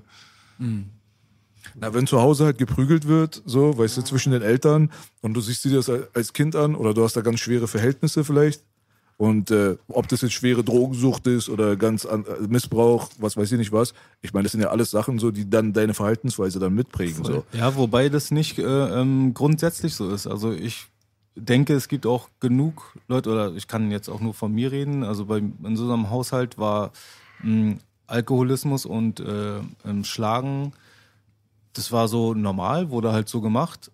Aber trotzdem habe ich es jetzt kein Stück weitergeführt und meine Schwester auch nicht. Also und deswegen glaube ich, dass man das so auch nicht verallgemeinern kann. Ich glaube, dass auch wenn jemand aus einem ganz behüteten Zuhause kommt, er trotzdem rausgehen kann und richtig miese Scheiße bauen kann. Einfach weil halt, wie du sagst, Anerkennung von der Gang oder unter Freunden. Ich glaube, das ist immer eine, eine, eine Frage von, von beidem. Also natürlich das Elternhaus, klar, spielt eine ganz große Rolle, aber auch in welchen Kreisen du dich bewegst. Ich denke, wenn du, jeder hat was Gutes und was Schlechtes in sich. Also jeder kann beides fördern. Und wenn du jetzt in eine Clique kommst und du eigentlich aber behütet aufgewachsen bist, aber quasi, sag ich mal, das Böse jetzt, ja, immer mehr Einfluss auf dich hat und dich immer mehr einnimmt, dann glaube ich, dass der, der aus einem wundervollen Zuhause kommt, trotzdem der mieseste Verbrecher werden kann. Kann ich dir voll recht geben, da ich kurz was sagen. Ich denke, der Unterschied zwischen ähm, Biteit und Belasch haben Schizo und ich auch ein bisschen mehr von der elitären, würde ich nicht sagen, als der bürgerlichen Mittelschichtseite gesehen. So habe hab ich dich auch vernommen in deiner Geschichte auch. Und ähm, was ich auf jeden Fall aber, was ich dazu sagen kann, ist, ich habe so oft mit Abu Langwitz philosophiert. Im Freundeskreis hatten wir ein, zwei dann auch gut situierte und dann sonst eigentlich nur diese Straßenkids war, alles traf aufeinander und dann aber schlechte Eigenschaften bei beiden gleich halt. Es ist verrückt. Also der eine hat überhaupt nicht die Ambition, Überfälle zu machen, macht den gleichen Scheiß, weil ihm macht Spaß, die Leute zu, äh, zu schikanieren und Macht auszuüben. Der andere macht, weil er hungrig ist, was ich aber doch sehe, ungerecht ist, ja, ungerecht oder der Fakt ist aber, diese reichen Kiddies, die wirklich dann, wo die Eltern elitär sind, ich meine nicht, wo der Vater Angestellter war oder Krankenschwester, wo ein Reihenhaus da war, wie bei mir oder so. Ich meine jetzt wirklich elitär, der kann aber auch den immer wieder aus der Scheiße holen. Das habe ich dann schon gesehen. Die werden eingefahren. Unser Eins ist da mit 17 eingesperrt. Der kriegt es erst mit, kriegt es wahrscheinlich nie zu spüren. Da, bei Justiz gibt's dann echt zwei Klassensysteme, habe ich gesehen. Und dann auch gerade, was dann nach so einer verkackten Zukunft, wenn Boogie aufgewacht ist mit Mitte 20, oh, alles verkackt, Akte ist äh, dicker als der Bauch, was los jetzt? Dann kannst du nicht zu Papa gehen und sagen, hier ist deine Privatschule, gehst du da nochmal. Und das ist halt dann schon der kleine Unterschied, aber das Böse definitiv überall. und gerade da auch. Und zu viel Sonne macht auch eine Wüste. Und gerade da sind oft andere Defizite. Man muss davon runterkommen, dass wenn Geld im Haushalt ist, dass da Werte sind. Also das arbeitet Ja, manchmal sogar kontraproduktiv. Sehe ich gar keinen Zusammenhang. Hm. Genau. Ja, dieses behütete Aufwachsen, das ist halt ein sehr, sehr spannendes Thema, weil das behütete Aufwachsen, wie du auch, glaube ich, gerade ansprechen wolltest, ist ja keine Voraussetzung dafür, dass ein Kind Aufmerksamkeit oder vielleicht sogar Liebe bekommt. Also voll viele werden da ganz kalt aufgezogen und sind da halt einfach nur nicht in so einer Ecke, wo sie viel mit Gewalt oder anderen Sachen im Konflikt stehen. Aber trotzdem haben sie von zu Hause aber das nicht bekommen, was sie brauchen. So. Und dann gehen sie los und versuchen zu kompensieren. Und deswegen sieht man viele Rich Kids auf Drogenpartys, Richtig. Alter, richtig kaputt gehen und so. Weißt du, das gibt's ja natürlich ganz oft. Deswegen das eine muss mit dem anderen nicht unbedingt was zu tun haben. Aber trotzdem, ähm, ursprünglich war ja klar, denke ich mal, so in welche Richtung so diese Meinungen jetzt hier gerade gehen. Das ist ein sehr, sehr kompliziertes Thema. Aber man sieht auf jeden Fall, guck mal, er ist ganz anders aufgewachsen, du anders aufgewachsen, du, bei mir war es ein bisschen anders. Und äh, trotzdem geht man hier in Berlin dann trotzdem durch dieselbe Schule irgendwo. Weißt du so? das stimmt. Also die Das Tests stimmt, ja. sind für alle fast immer dieselben, nur findet es halt auf einer anderen Ebene statt. Und wie du das dann äh, für dich löst dann als Resultat, das ist halt dann immer so die Entscheidung so. Aber das prägt dann den Charakter. So. Voll. Und da merkt man halt auf jeden Fall, dass sehr, sehr viel Opferbildung da draußen ist, leider so. Es kann sehr viel Opferbildung dadurch existieren, dass man immer den Leuten sagt, dass sie die Fresse halten sollen und sich nicht wehren sollen, so. Das kann auf jeden Fall zu einem Mindstate führen, der dann sehr verheerend sein kann für alles Mögliche, dass du dann irgendwann auch nicht mehr bereit bist, dich einzusetzen. Also da gibt es auch Mütter und Väter, die heutzutage sich nicht mehr bereit sind einzusetzen für ihre eigenen Kinder, weil man dieses Hals-Maul-mäßige halt immer beigebracht bekommen hat. Und auf der anderen Seite kann es aber dann auch sein, dass man dann zu radikal und zu sehr mit dem Kopf durch die Wand und alles versucht irgendwie mit der Faust zu lösen. Und das endet dann teilweise dann auch im Gefängnis oder keine Ahnung was. Dann bist du halt sehr oft sehr schnell dort, wo du eigentlich nicht sein willst. So. Ja, ich denke. Die goldene Mitte zu finden, ist, glaube ich, so wie bei allen Sachen so ein bisschen das Rezept. So. Ja, Und Rezept auch ist immer, dass die Eltern immer den Kindern glauben sollten und immer Verständnis für die Probleme haben. Ja, ich denke das auch, aber ähm, Charaktersache. Ich glaube, wenn du ein einfach generell ein Mensch bist, und ich glaube, das wird dir mit in die Wiege gelegt, ähm, dir nichts gefallen zu lassen oder einfach so eine starke Persönlichkeit hast, ich glaube, dann wirst du niemals in diese Opferrolle kommen. Weißt du, die, die, die, die antrainiert wird, sage ich mal. Aber wenn du schon von Hause aus so ein ganz zartes, schüchternes ähm, Wesen bist, dann wird es schwer, dich aus dieser Opferrolle rauszukriegen, auch sogar, wenn du sagst, äh, wenn du jetzt sagst, ey, hau drauf, komm, nimm, äh, denn wenn du nicht so ein, so ein, so ein Mensch bist, bis es das erste Mal aus irgendeinem Affekt passiert, wirst du, wirst du dich, glaube ich, nie trauen, aus dieser ähm, Rolle rauszubewegen. Das sind aber wirklich meistens die runtergebutterten Kinder aus den eigenen Familienkreisen. Es gibt halt ganz, ganz viele Mhm. Kinder, das können sich da draußen die Leute vielleicht nicht so sehr vorstellen, die von ihren eigenen engen Familienmitgliedern immer so runtergemacht werden, dass da fast gar nichts mehr vom Selbstvertrauen übrig ist. Da wird dir teilweise wirklich gesagt, dass du nichts wert bist und so. Mhm. Ja, das Weißt du stimmt. so? Das stimmt, Und dann glaubst du das als Kind irgendwann. Na klar. Und dann gehst du jetzt auf die Straße und dann sollst du jetzt den Taffen spielen. Das funktioniert nicht. Wir hatten ganz viele so eine Opfer, sage ich mal, Opfer. Ich war auch selbst beteiligt daran an ma- manchen diesen Schicksalen und äh, bin auch im Nachhinein, sage ich mal so, nicht, also ich bereue nicht, weil was soll ich jetzt bereuen? Ich war klein, ich habe es nicht verstanden. Aber trotzdem es macht es mich so ein bisschen traurig, wenn ich sehe, wo teilweise die Leute geendet sind. So. Da gab es halt Leute, die haben sich wirklich nicht wehren können. Gar nicht. Weil sie einfach aus dem Haushalt, aus dem Elternhaus so eingeschüchtert und klein waren, dass gar nichts mehr ging. Und diese Leute sind teilweise an der Nadel dann irgendwie, weißt du, und äh, deren Existenz ist wirklich low, so, weißt du so. Da gab es ein Beispiel bei uns in der Schule. Ich wollte eigentlich aus meiner Schulzeit nichts erzählen. Bitte, aber- bitte, bitte. Für mich, für mich. Ja, da gab es halt einen Bruder halt so, der war genau das so. Er war halt das Paradeopfer, so quasi jeder hat auf ihm rumgehackt, weißt du so. Er findet's witzig, weil, weißt Nein, du so. ich liebe diese Das ist- Geschichten, B. ja. Ich liebe deine Geschichten. Nee, also der, das war wirklich mal so dieser glorreiche Tag dann, wo er sich dann in der Kabine dann das erste Mal gewehrt hat und angefangen hat, so ein Türken, so, er war ein kleiner Deutscher, so, das typische Klischeebild jetzt gerade wieder, weißt du, wurde immer gehänselt und geopfert und im Sport, wenn er gerannt ist, hat ihn die Beine gestellt und so ein Scheiß, er ist hingefallen, ist aufgestanden, ist weitergerannt, so. Und, ähm, da gab es halt diesen einen Tag, wo er sich gewehrt hat. Und dann hat der türkische Junge, der so eher so der witzige Bully war, hat dann auf einmal von dem Opfer dann mindestens so 60, 40. Also es war schon eher in die Richtung vom Opfer. Und die ganze Kabine hat das Opfer angefeuert. Und wirklich die ganze Kabine, das waren teilweise. Aber was meinst du mit Kabine, Baby? Welche Nein, Kabine? Nein, Digga, wir hatten Sportunterricht. Wir waren in der Kabine. Umkleidekabine. Ach, Ka- Umkleidekabine. So, und Okay. der Bruder haut dem Bully so ein paar zurück und verteilt ein Knie und wehrt ab und auf einmal schwingt so das Ganze und das Publikum ist dann auf einmal nicht mehr für den Bully, sondern es ist dann für das Opfer. Und alle feuern das Opfer an, Bruder.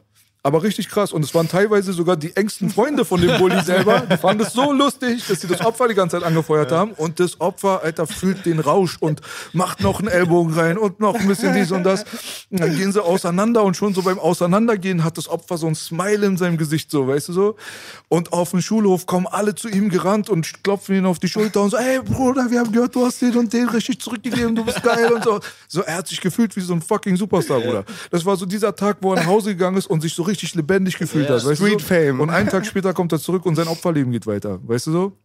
Und das ist halt so das Ding so, das ist halt so, der Bruder ist halt auch mit harter Drogensucht geendet und äh, ich weiß nicht, ob er noch lebt. Also dem ging es wirklich sein ganzes Leben lang scheiße.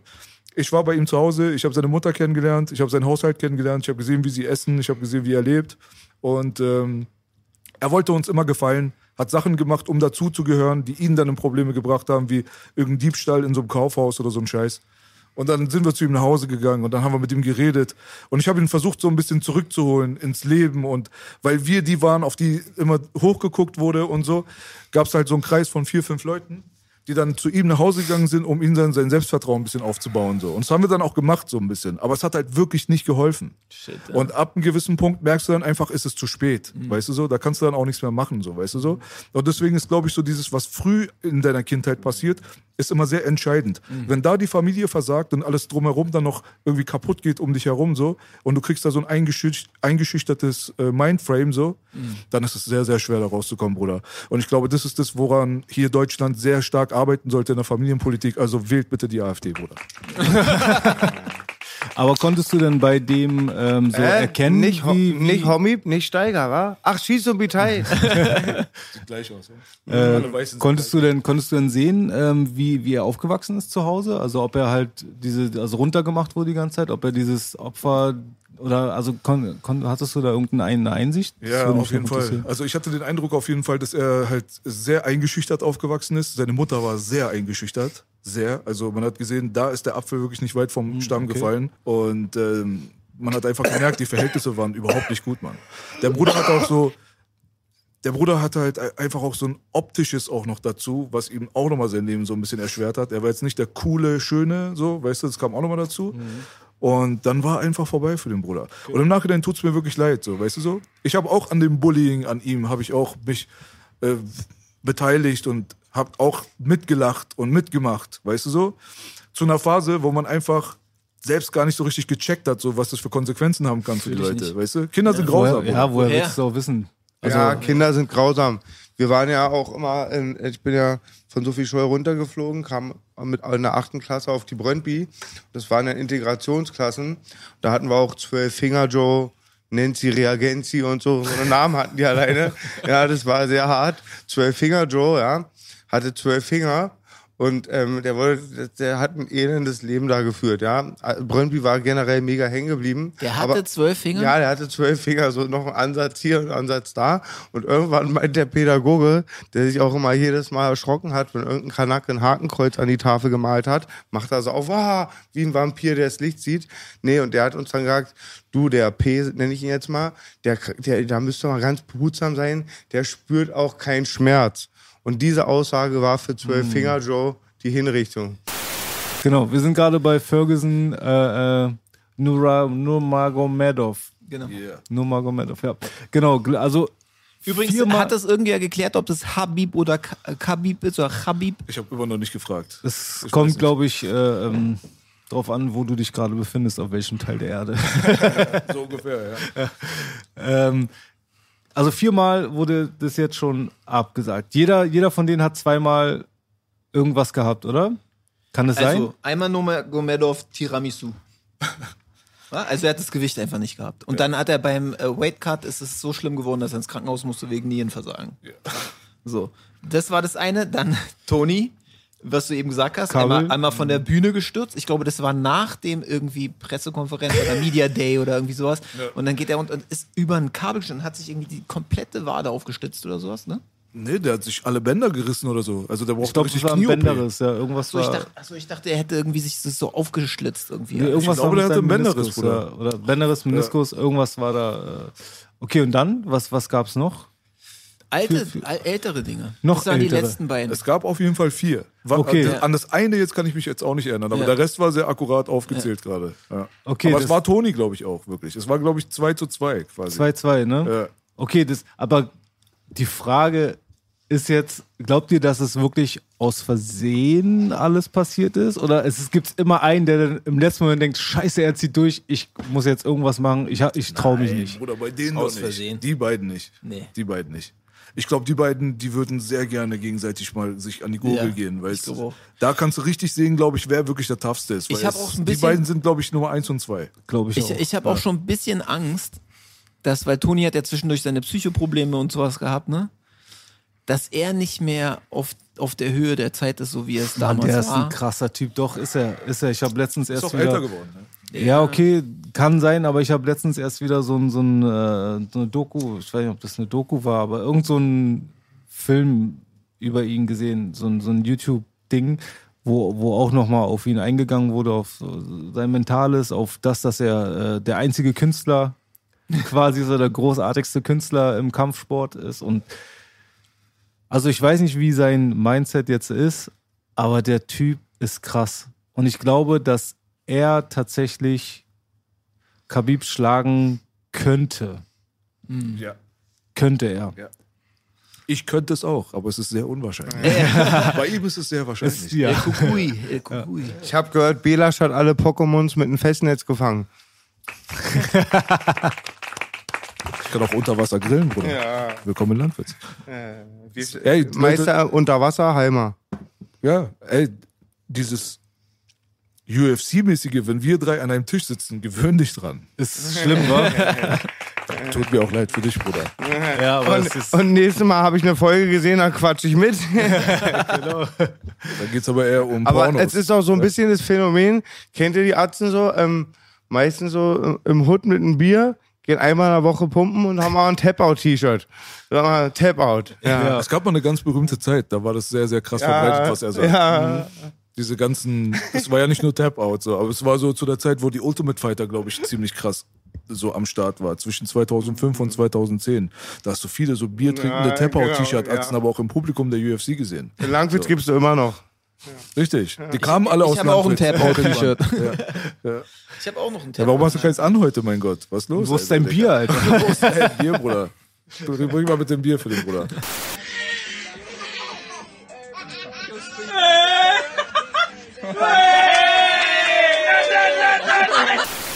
Ja, aber ich hätte da Angst, da ist wieder letzte was passiert war, dem Bruder Siggi, ich hätte da Angst, dass ich wieder Skandale auslöse, war. Ich habe mir das ja angeguckt da in Bayern, ey, unser Siggi, das war doch, das ne? war doch gar nicht, ey, der was ihn wieder ähm, die, das Wort um Mund umgelegt haben und ich glaube, ich habe da auch immer krass, wenn ich richtig so auf Witz mache, ist voll wichtig, dass die Leute mich kennen, dass jeder weiß, wenn ich ihn diskriminiere, diskriminiere in einen Witz, dass das auch echt dann in dem Moment echt Kunstfigur ist. Wieso, was habe ich ihm verpasst jetzt? Was ist denn passiert?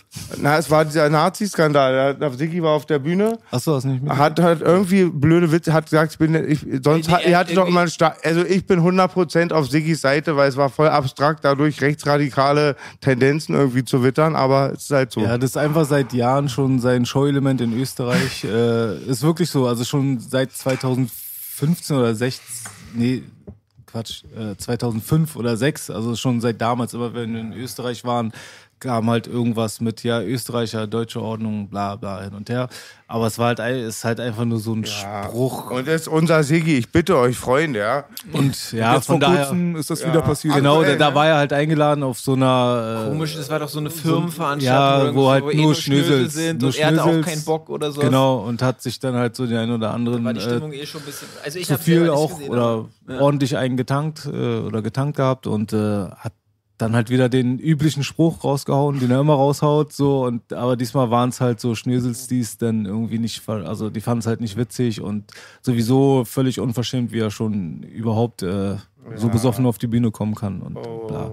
Naja, halt, ja, wenn Hoodboy oder ein ehemaliger Hoodboy auf die High Society trifft. So ist es. Wir kommen schon mit der Radioversion auf dem Index. Ne? Ja, Die, die kommen nicht darauf klar, glaube ich, dass man den aus dem MV bekommen hat, aber das MV nicht aus ihm raus. Äh, Gratulation ans MV. Siggi! Ja. Jetzt haben sie auch noch Shadow 030, mein Beileid. es ging im ähnlichen Stil weiter im MV, meine Damen und Herren. Keine Ruhe fürs MV. Make MV great again, baby. Ich glaube, we did it. Yes. MV is great again. Ey, da ist schon ausposaunt. Siggi ist ja auch bald wieder hier, ne? Ich hoffe sehr. Ja. Es wird mal wieder Zeit, glaube ich. Weil es- Es wird mal Zeit, glaube ich, dass äh, Boogie nicht jedes Mal den Arschfix-Song macht, wenn Sidos Na Name fällt. Das wäre schon mal ein gut, großer Anfang auf jeden Fall. Vielleicht kannst glaube, du du auch musst mal meinen mal- Blog oder irgendwelche Nee, ich, anderen. finde, ich finde, du solltest äh, vorher Bilder im Kopf auswendig lernen. Oder einer dieser Steine. Oder Kann ich mal meine eigenen Lieder auswendig. Ey, ganz ehrlich, ich habe ähm, der äh, hiphop.de sollte ich die besten, hatte ich so einen Award. Warte äh, mal, verlier nicht der Gedanken. Aber zu der Sido-Sache nochmal. Er muss ja eigentlich kommen. Er muss ja, weil er eigentlich ja noch nie da war. So, Mhm. er war einmal hier, auch noch mit einem Und da habt ihr den Ton verkackt oder Nein, was? aber ich der hab nur hat ihn fast gar unterbrochen. nicht reden lassen. Ey, da war ich neu im hatte so- Podcast-Game. er hatte Ich wusste nicht, dass ich Leute ausreden lassen muss. Digga, Sido hatte so original 5% Redeanteil. So, weißt Auf du? jeden Fall hatte ich Sido für mich als ähm, besten deutschen Poeten. Das ist kein Witz, weil für mich ist Sido einer der stärksten. Und letztes Jahr war meine Lieblingsline von ihm, auch die größte Katze schafft nicht das, was der Löwe macht. Und Siggi kann echt nur mit ganz einfachen Worten mega geil. Ist wie gesagt einer meiner Lieblingslieder ist Keine Angst von Siggi und dir. Ich liebe einfach Siggi, seine Mucke. Er ist geil. Gott schütze den Arschfickmann vom Block. schöne Rede, sehr schön gesagt. Man weißt du, er hat mir erst das Gefühl gegeben, dass Arschfick nicht Eib ist, weißt du? da ist noch einer von uns, er sagt es auch so für uns. Arschficker. Sagt jemand, sagt jemand, fix deine Frau ins andere Loch? Nee, bist du blöd, dann wird die ja schwanger.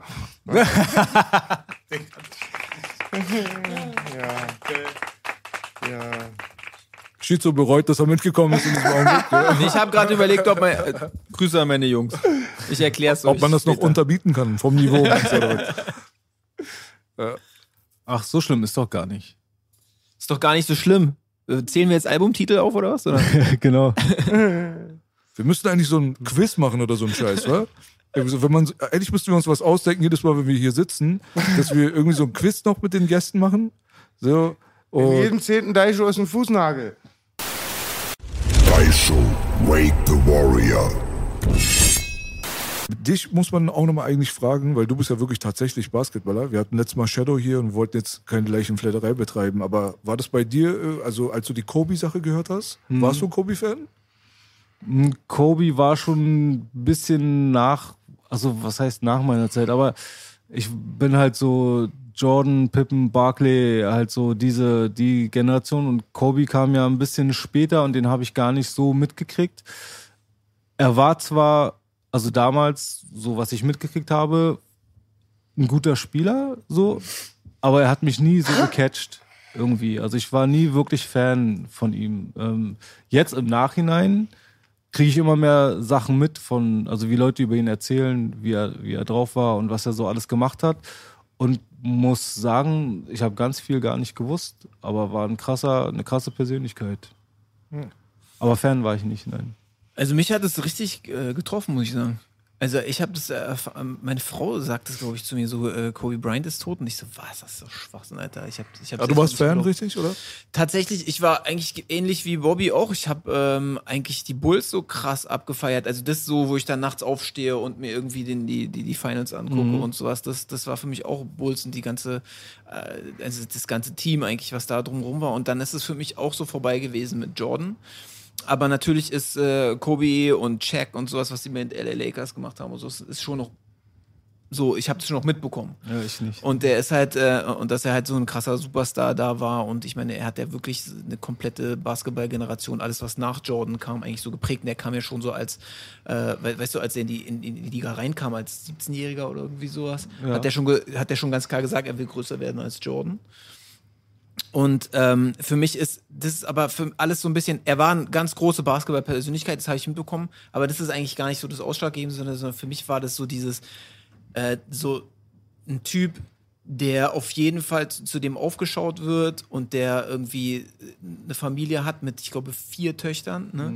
und dann, und dann, und, und der Vater mit, mit der ältesten 13-jährigen Tochter stirbt aus so einer Familie raus. Allein das Okay, ja, das, das, hat mich schon, muss ich ehrlich gesagt sagen, schon ganz schön. Ähm, mein, mein Sohn ist auch 13.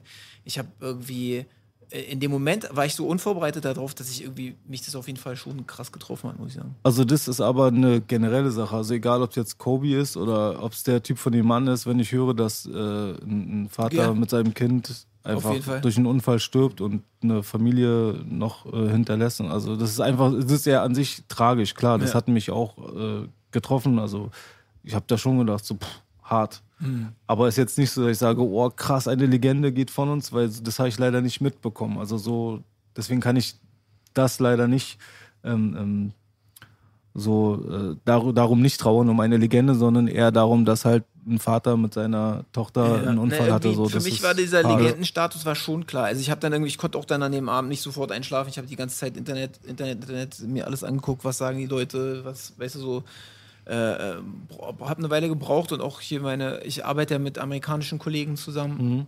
Mhm. Sind deutlich näher dran. Ich habe mich auch lange mit denen unterhalten, weil, es, weil er auch einer von denen super sportbegeistert ist und halt auch ihn ist auch, auch eine Tochter in dem Alter hat und sowas. Der hat es auch wirklich äh, so, so mitgenommen.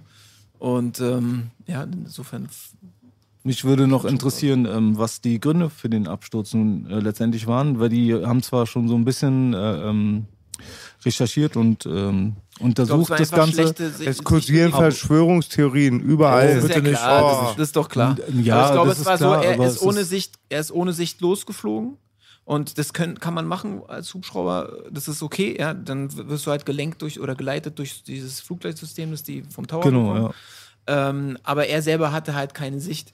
Genau, Und nur es- das Problem ist, also sorry, aber Ja. ähm, dass es wohl Aufzeichnungen gibt, wie er, bevor sie quasi abstürzen, immer schneller werden, und dann erst abstürzen. Und das ist halt kurios, bei keiner Sicht schneller zu werden. Also das ist halt merkwürdig.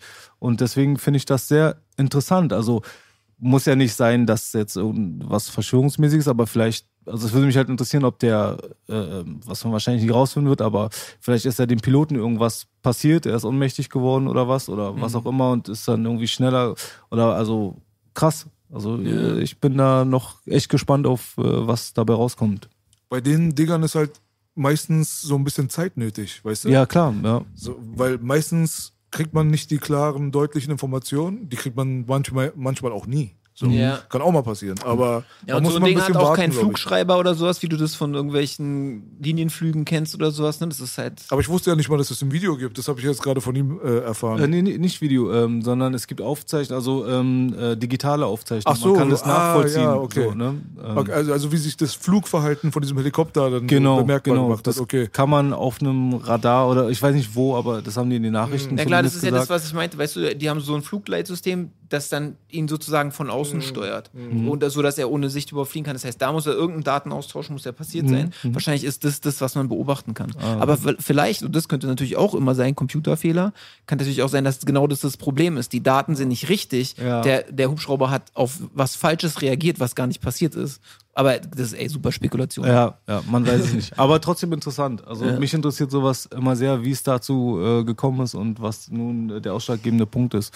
Was eigentlich egal ist, weil es an der Situation nichts ändert. Also, ja, aber interessant finde ich es trotzdem. Ja, zu, äh, heutzutage, das, äh, was er auch gerade meinte, quasi sind ja sehr viele Leute immer pauschal, aber auch scharf darauf, eine Verschwörung dahinter Ja, ist- zu können. So. Ja.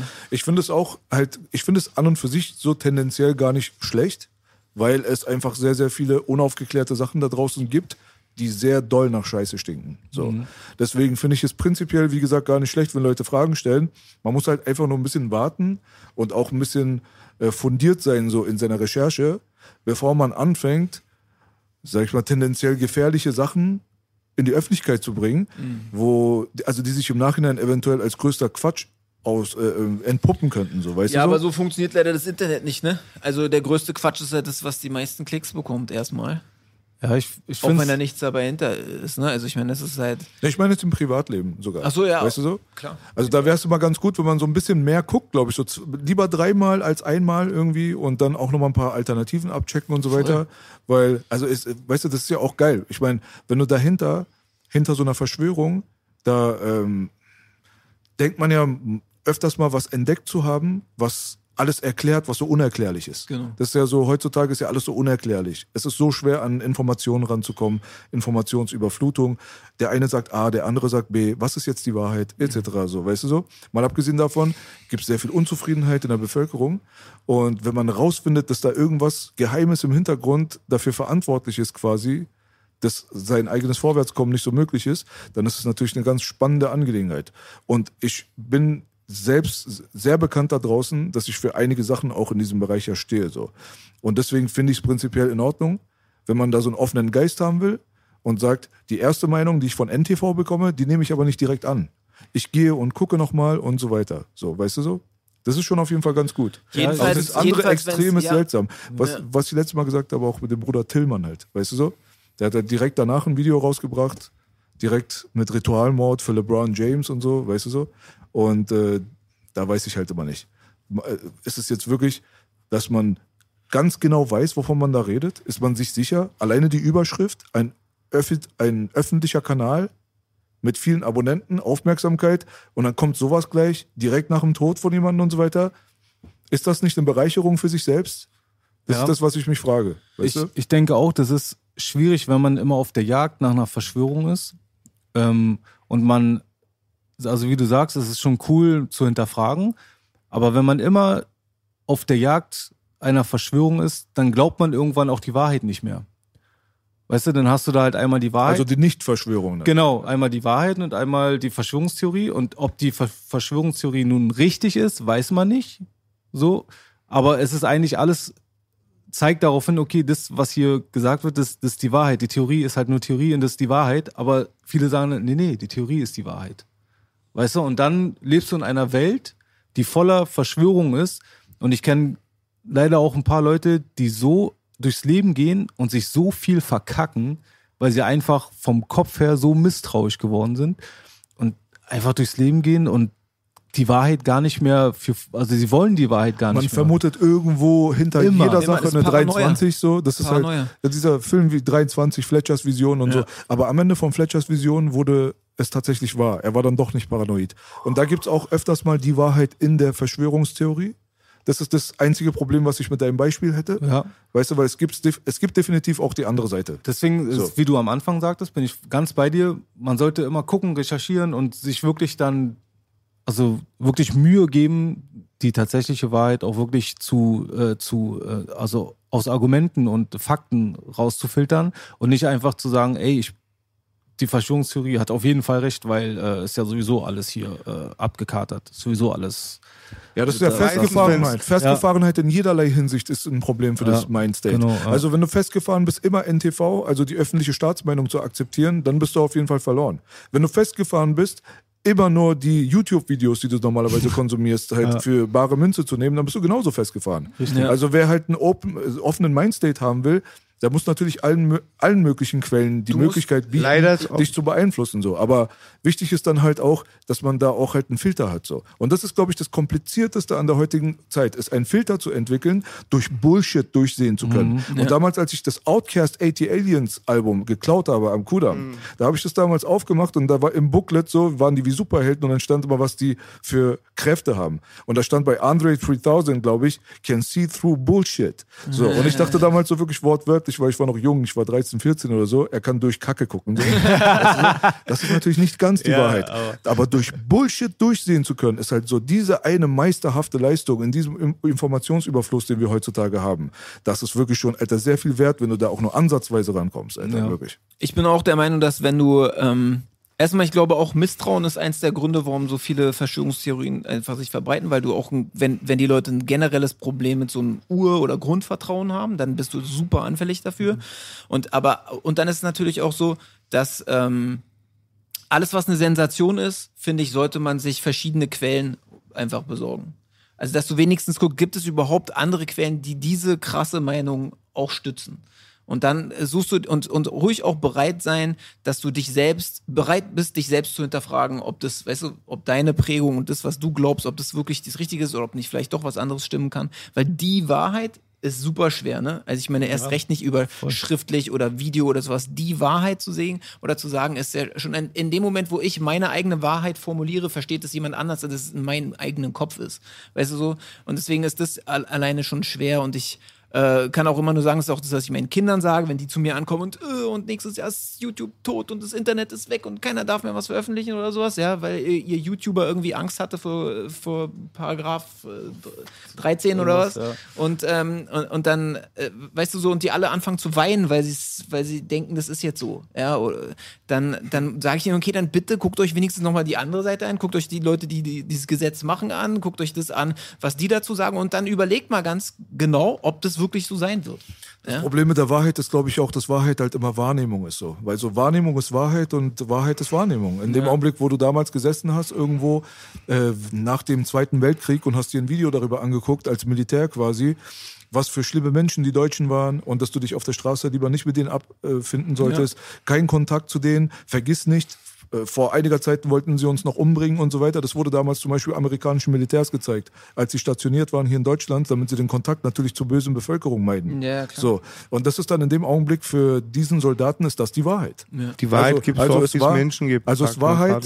Wahrheit nichts anderes als Wahrnehmung. Ja. Und Wahrnehmung ist Wahrheit, weil kurze Zeit später, als der Kalte Krieg begonnen hat, saßen die nächste Generation an Soldaten in demselben Raum vor demselben Projektor und haben beigebracht bekommen, dass sie jetzt bitte ganz nett zu den Leuten draußen sein sollen, weil es ist jetzt so und so viel Zeit vergangen. Man hat gemerkt, das sind jetzt auch nicht alles Nazis, sind auch ganz normale Menschen. Du hast einen schwarzen, äh, einen schwarzen, sag ich, einen amerikanischen Offizier gesehen mit einer deutschen blonden Frau und so weiter und die sind dann so verliebt und dann gibt's da auch noch so Familien, die sich daraus dann irgendwie entwickeln und so weiter. Und das ist dann in dem Augenblick die Wahrheit. Ja. Also daran erkennt man halt einfach so, das Problem mit der Wahrheit ist halt immer so, die liegt im Auge des Betrachters und wie er dann sagt, dann gibt's die Wahrheit ja so oft, wie es die, die Menschheit gibt. So. Ist so. so. Das war auf jeden Fall das Wort zum Sonntag. Oh. Wir sind weit gekommen, ne? Die Rap-Szene macht solche Diskussionen. Ja, ich finde es halt auch ähm, schwierig in der heutigen Zeit, wo alles so schnell ist, so, weil wir sagen jetzt so einfach, ja, dann informiert euch richtig und äh, guckt mal nach. Aber in der heutigen Zeit, wo alles so schnell ist, ist, ist man, glaube ich, auch also überlastet, was den Kopf angeht, oder ganz viele und auch äh, ähm, faul geworden. Also es ist halt so, ja, so der, der Tag, wie lange ist man wach? 16 Stunden oder was? So, was, was kriege ich jetzt alles rein in den Tag?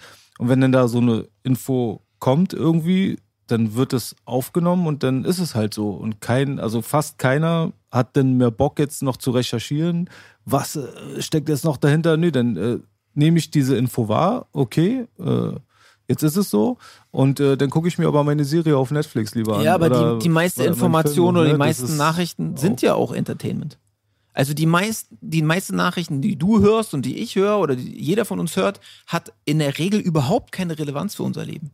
Auch nicht, auch nicht, ob ein Kobe Bryant irgendwo abgestürzt ist. Aber was Belasch bemerkt hat, Weißt du jetzt auch nicht, ob irgendwo ein Krieg ist.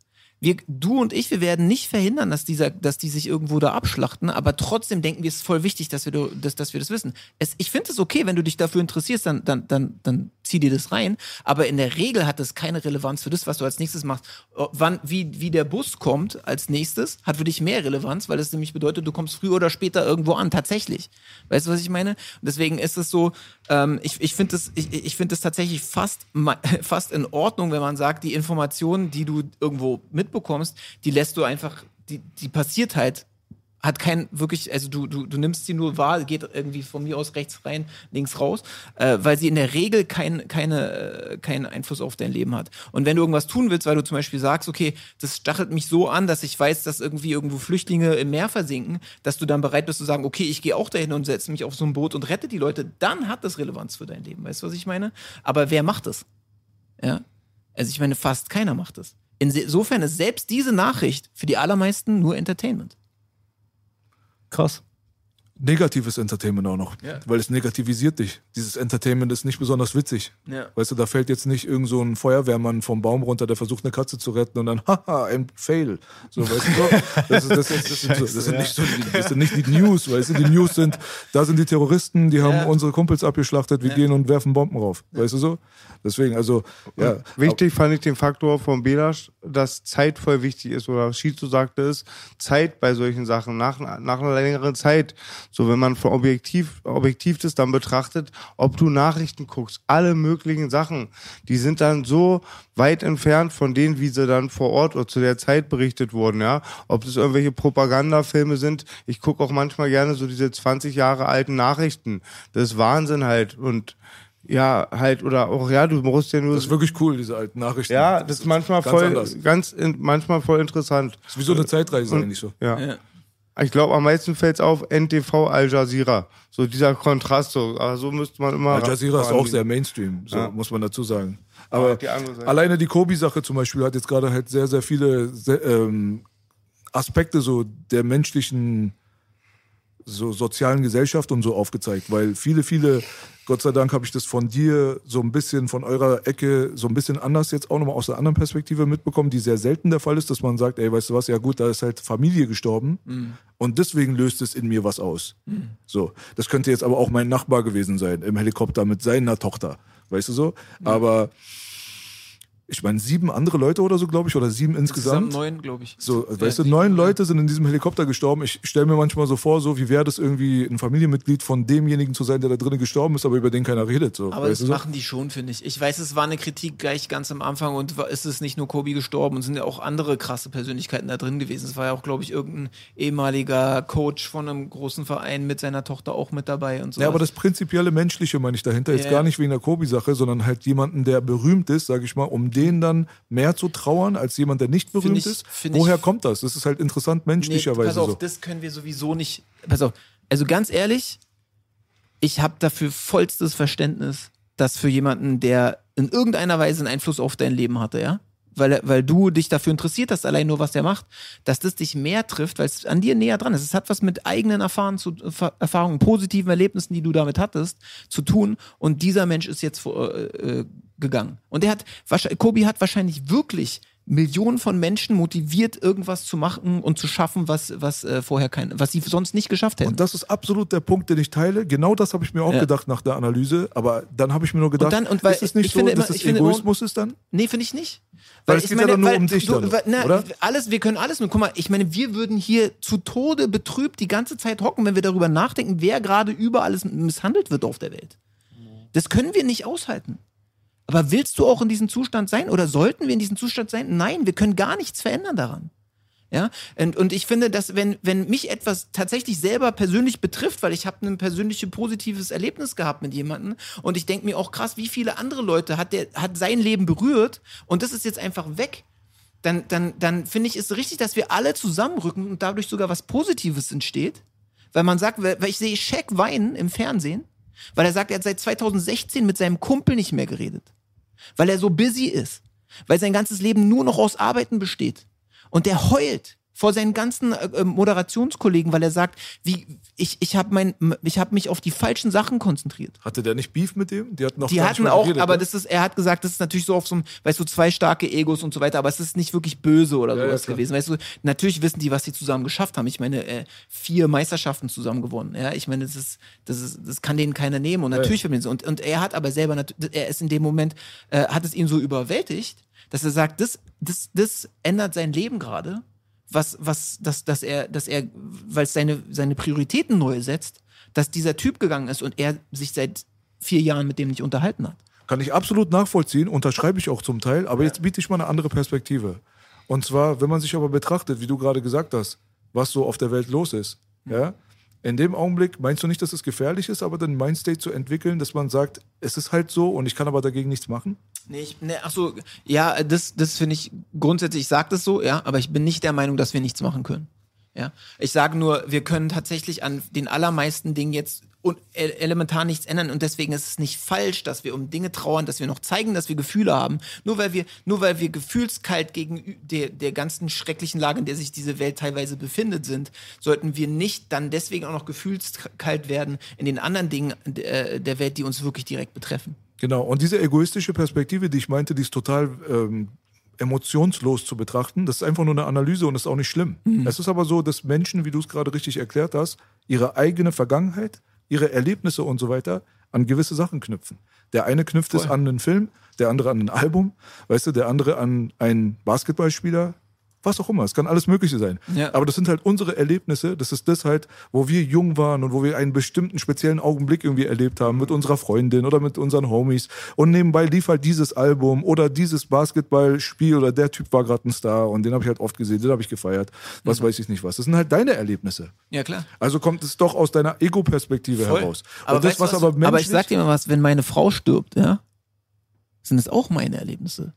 Dies wird ungleich viel stärker sein, wenn meine Frau sterben würde, für mich, was ich für eine Trauer empfinde, weil sie einfach einen viel größeren Aspekt in meinem Leben hatte. Mein Leben. Genau, und der Unterschied ist aber, die Leute, die betrauert werden, meistens da draußen, Ja. Mhm. die aus dem Entertainment-Bereich kommen, über die weißt du nichts wirklich. Weil es sein könnte, dass genau der, den du gerade betrauerst, ein Sexualstraftäter ist. Und es kommt, nachdem der stirbt, irgendwann raus, dass er der dreckigste war. Der dreckigste. Es gab in dieser Entertainment-Industrie da draußen so viele Idole, nach deren Tod, wenn man sich aber angeguckt hat, wofür die gestanden haben, da kräuseln, kräuseln sich dir deine Zehennägel, Bruder. Aber- Und das ist halt so das Ding, was ich nur ein bisschen phänomenal finde, ist, wenn man anfängt, jemanden zu betrauern, von dem man überhaupt nichts weiß eigentlich. Das kann man gerne machen in Bezug auf seine eigenen Erlebnisse, sehr gerne und sehr stark. Nee, aber es wird sehr ja. oft einfach so außen vor gelassen, dass man eigentlich prinzipiell über die Person nichts Wirkliches weiß, was sie wirklich als Menschen ausgezeichnet Das hat. stimmt, aber du betrauerst es, wofür diese Person gestanden hat. Für dich oder für die Gesellschaft, egal. Und das ist in Ordnung. Wenn du, wenn du anfängst zu sagen, du kannst nicht mal mehr für die Ideale, die du selber hast oder für die Vorbilder, die du selber hast, um das nicht mehr trauern, wann, also dann, dann musst du allem gegenüber kalt sein. Egal, was da für eine tatsächliche Wahrheit ist. Nee, das verstehe ich voll und ganz. Aber wir müssen mal aber auch dazu sagen, Kobe Bryant war nicht Rudi Dutschke. 99 Prozent der Leute, die ihn betrauern, betrau betrauern ihn, weil er zwei Meter groß war und einen Ball in einen Korb geworfen hat. Naja, so kann er man hat es auch schon nicht wirklich sagen. viel Weißt du krasse so? Sachen gemacht. Er hat schon- Aber das weiß doch kaum jemand. Jetzt im Nachhinein kommen so diese äh, humanitären Geschichten raus und wofür er sich eingesetzt hat und so weiter. Ich wusste davon nichts und ich habe mein halbes Leben lang Basketball gespielt Ja. und ich hatte die Kobe Bryant N64, das Game von ihm damals sogar. Weißt du, was ich meine? Aber ich wusste nicht, wofür der gestanden hat. Es war mir eigentlich relativ fremd, Ja. was außerhalb dieses Basketball-Zirkuses stattfindet. Du, ich finde- Und ich würde behaupten, dass der Großteil der Menschen da draußen ihn auch eigentlich nur als Athlet kannte. So. Ja, aber selbst wenn. Also ich meine, du hast was ein positives Bild. Ganz ehrlich, ich sage dir, Sport und sowas, alles, wo, was so groß werden kann, ist am Ende, gucken wir uns das an, um selber motiviert zu werden.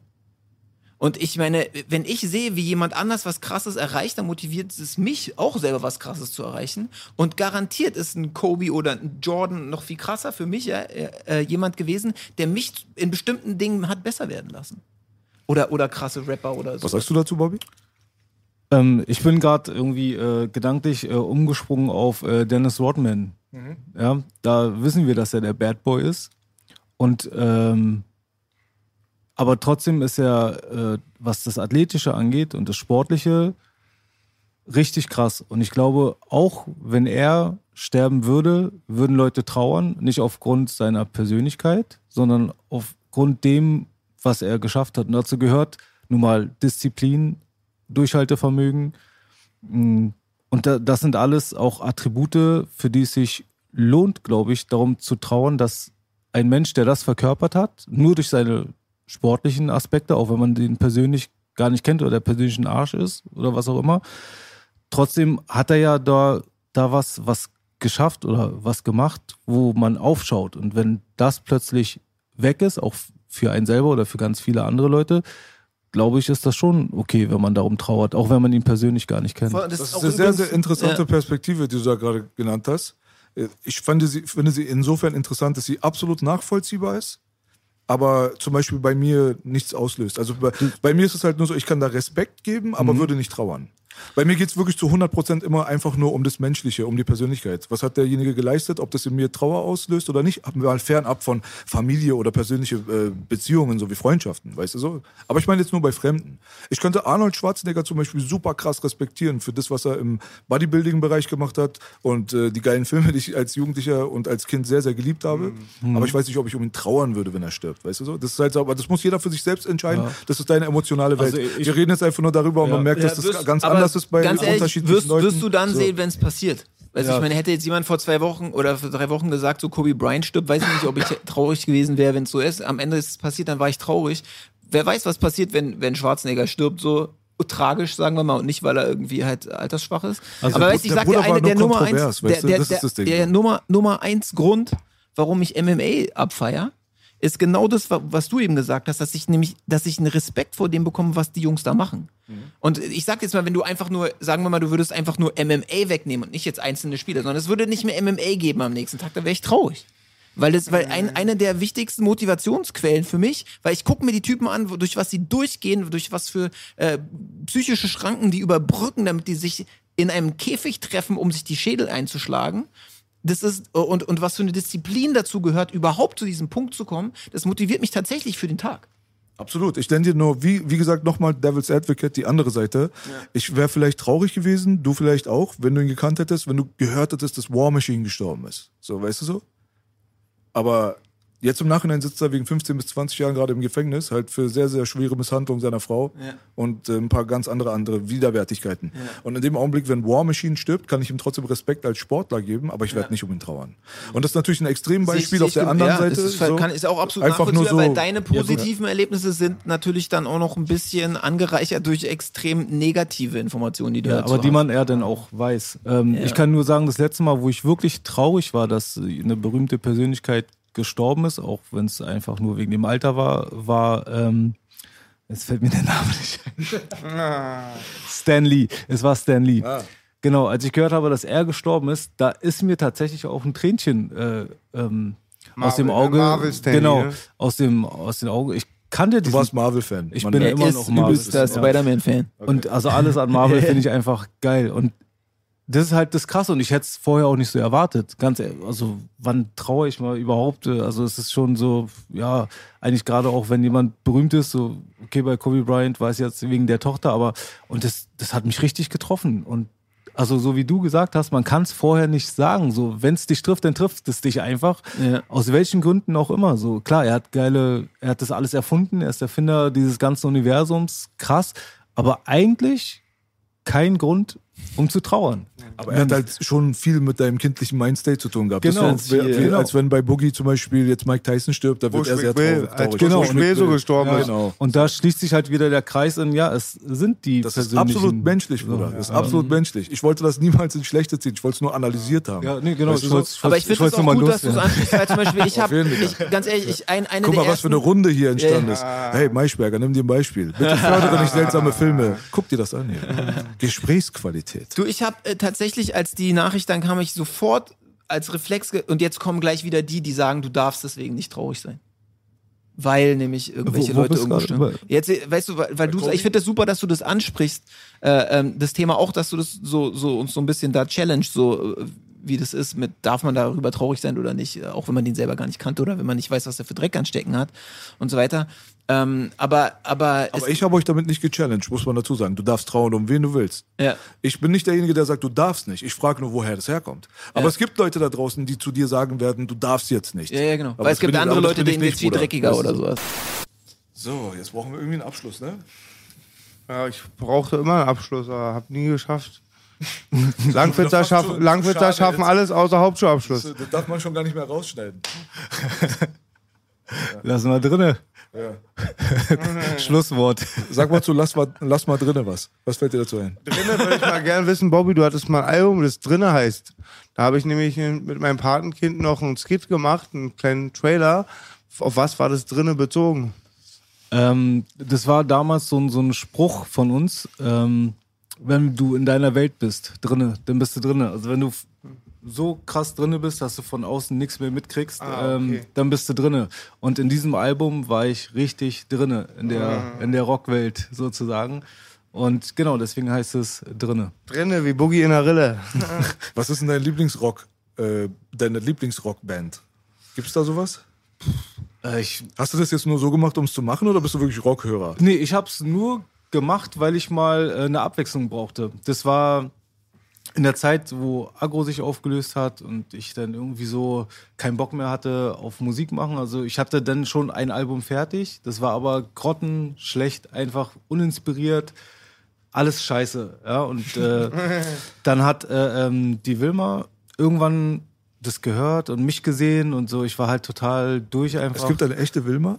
Es gibt eine echte Wilma. Krass, Ja. ich habe noch nie eine Wilma getroffen. Ich DJ bin mit den Druckwelle. Flintstones aufgewachsen, Ja. Digga. Es gibt eine Wilma. ja. Unglaublich. Applaus für Wilma. Wilma ist schon ganz lange deine Managerin, Genau, ne? seit zehn Jahren, jetzt elf Jahre. Hallo, Schreist du Wilma. ab und zu mal so aus Joke? Nein. Wilma! Ey, das, kaum, Alter. ey, den, den Joke kennst du so ihr ganzes Leben bestimmt. lang. Das ist Genau, so, Alter, Digga. war so, Da muss man ihn erst recht das, bringen. das war gleich das erste, so, was ich niemals machen werde, ist den Namen verschreien. Das ist, nee.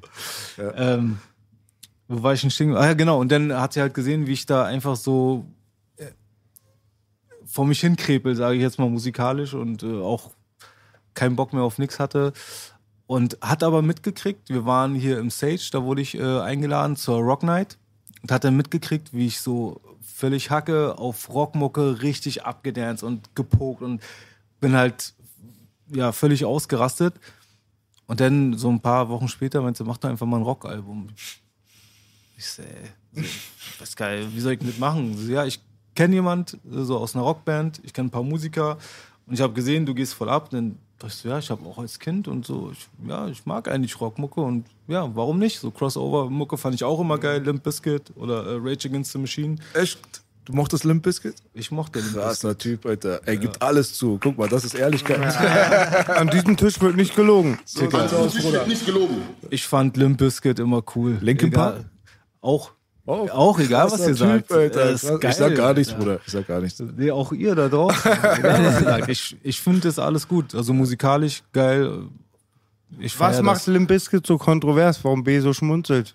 Nee, Limp Bizkit war damals einfach ein bisschen verpönt. So. Ach so. Weißt du, so vor allem in der Hip-Hop-Welt, weil die haben auch Ja. Crossover, also Feature mit Method Man und so. Genau, und er hat genau, halt gerappt und die Rapper haben halt gesagt, wie wack er ist und so. Du kennst doch diese ganzen Spielchen. Ja, das ist ja auch vollkommen okay. Also ich finde auch den mit Method Man, den Song jetzt nicht so geil. Also es war schon eines der schlechteren Songs, muss ich sagen. Aber ja, wie dem auch sei. Auf jeden Fall hatte ich dann Bock, das äh, zu machen und äh, dann haben wir es einfach wahr gemacht. Hattest du irgendwelche Rock-Einflüsse? Du meintest ja in der Kindheit, gab es da irgendwas? Was Ja, ich habe äh, natürlich äh, ähm, Nirvana. Smith, genau, Nirvana, äh, Ugly Kid Joe habe ich gehört, Alice Cooper Ah, nee, du hast was, Poison. genau. Es wanna halt love diese ganzen klassischen, ja, diese ganzen klassischen Ja. Rocknummern, ACDC, das hat Bon man Jovi? alles gehört. Bon Jovi war nicht so ganz meins. Guns N' Roses? Ja, übergefeiert. Ey, Metallica? Auch natürlich. Freunde, gebt euch das Album Judgment Night. Das ist ein mega krasses Album. Alle diese gerade Metallica und Biohazards und so, alle diese Superlative des Heavy Metals haben sich dann mit Rappern zusammengetan, mit Onyx, Ice-T und oh, es ist ein hartes Album, mega geil, Judgment Night. Ich wollte mal fragen, Baby, ähm, wie bist du vorangegangen da? Hattest, waren das dann, hast, hattest du diese Beats, die, also die, die Beats halt, bist du ins Studio gegangen mit einer Liveband? War das ein anderes Vorangehen? Es war so, ich hatte den von Emil Bulls, den Produzenten, und ähm, der hat schon so Sachen vorproduziert. Ähm, Und die haben wir dann mit der Band zusammen noch ausgearbeitet. Es gab auch noch äh, zwei, drei andere ähm, Produzenten, die haben halt einfach so Stücke eingespielt, vorbereitet, waren eher so Gerüste, sage ich mal. Und ähm, dann habe ich da eine Textidee zu gehabt, habe dann die Texte darauf geschrieben und dann haben wir es halt nochmal richtig äh, ausgearbeitet. Also dann kam auch ein Gitarrist dann ins Studio, hat nochmal ähm, ein Solo gespielt oder nochmal einen Riff dazu gespielt. Dann hat äh, der Christoph äh, das alles dann ausproduziert. Ähm, ja, und dann war es irgendwann fertig. Wahnsinn. Ist auch Wer ist Emil Bulls? Das, das ist äh, auch eine, eine Rockband, Ah, okay. ähm, eine deutsche, singen aber auf Okay. Englisch ähm, und sind auch relativ erfolgreich. Also haben gute, gute Touren am Start und so. Das ja, war ziemlich ja, cool. Buddy Count lieben wir alle, oder? Liebt einer hier Buddy Count nicht am Tisch? War nicht ganz meins. Stimmt, B ist nicht so eine Eisthematik. Ist, Doch, ist, Ice-T schon, Body Count. ist okay. Ich fand's jetzt nicht scheiße, aber auch nicht überkrass. Also es, aber ich gehe auf ein Bodycount-Konzert tatsächlich. Oh. Ja, das zieh ich mir mal rein. Ja. Popkiller! Ja. Okay, wir sind raus. Komm, Ja. Killer. Monetarisierung war ja schon weg, Gott sei Dank. Ne, ist doch cool. Ey, danke, dass ihr auf jeden Fall da gewesen seid. Ich Ja, glaube, das war auf jeden Fall ein schöner Ersatz für das letzte Mal, obwohl es eigentlich gar kein Ersatz ist, denn die Leute kriegen jetzt, Geil. genau Jetzt. jetzt, Bang, bang, ja, bang. einmal zurück in die Zukunft, einmal Future Man, ja, dass ihr auch auf jeden Fall diesen Podcast miterleben könnt, den wir leider nicht in guter Qualität rausgebracht haben können werden. Aber jetzt ist er auf jeden Fall da.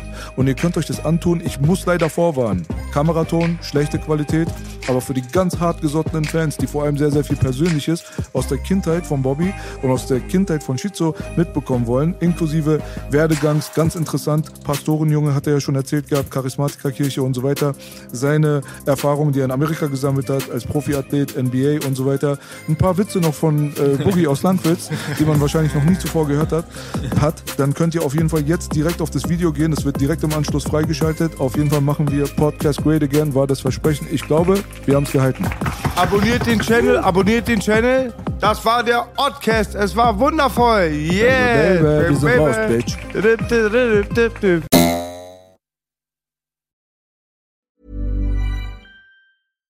When you make decisions for your company, you look for the no brainers. And if you have a lot of mailing to do, stamps.com is the ultimate no brainer. It streamlines your processes to make your business more efficient, which makes you less busy. Mail checks, invoices, legal documents, and everything you need to keep your business running with stamps.com. Seamlessly connect with every major marketplace and shopping cart. Schedule package pickups and see your cheapest and fastest shipping options from different carriers. With rates up to 89% off USPS and UPS rates. And with the Stamps.com mobile app, you can take care of mailing and shipping wherever you are. Make the same no brainer decision as over 1 million other businesses with Stamps.com. Sign up with Code PROGRAM for a four week trial, plus free postage and a free digital scale. No long term commitments or contracts. That's Stamps.com. Code PROGRAM.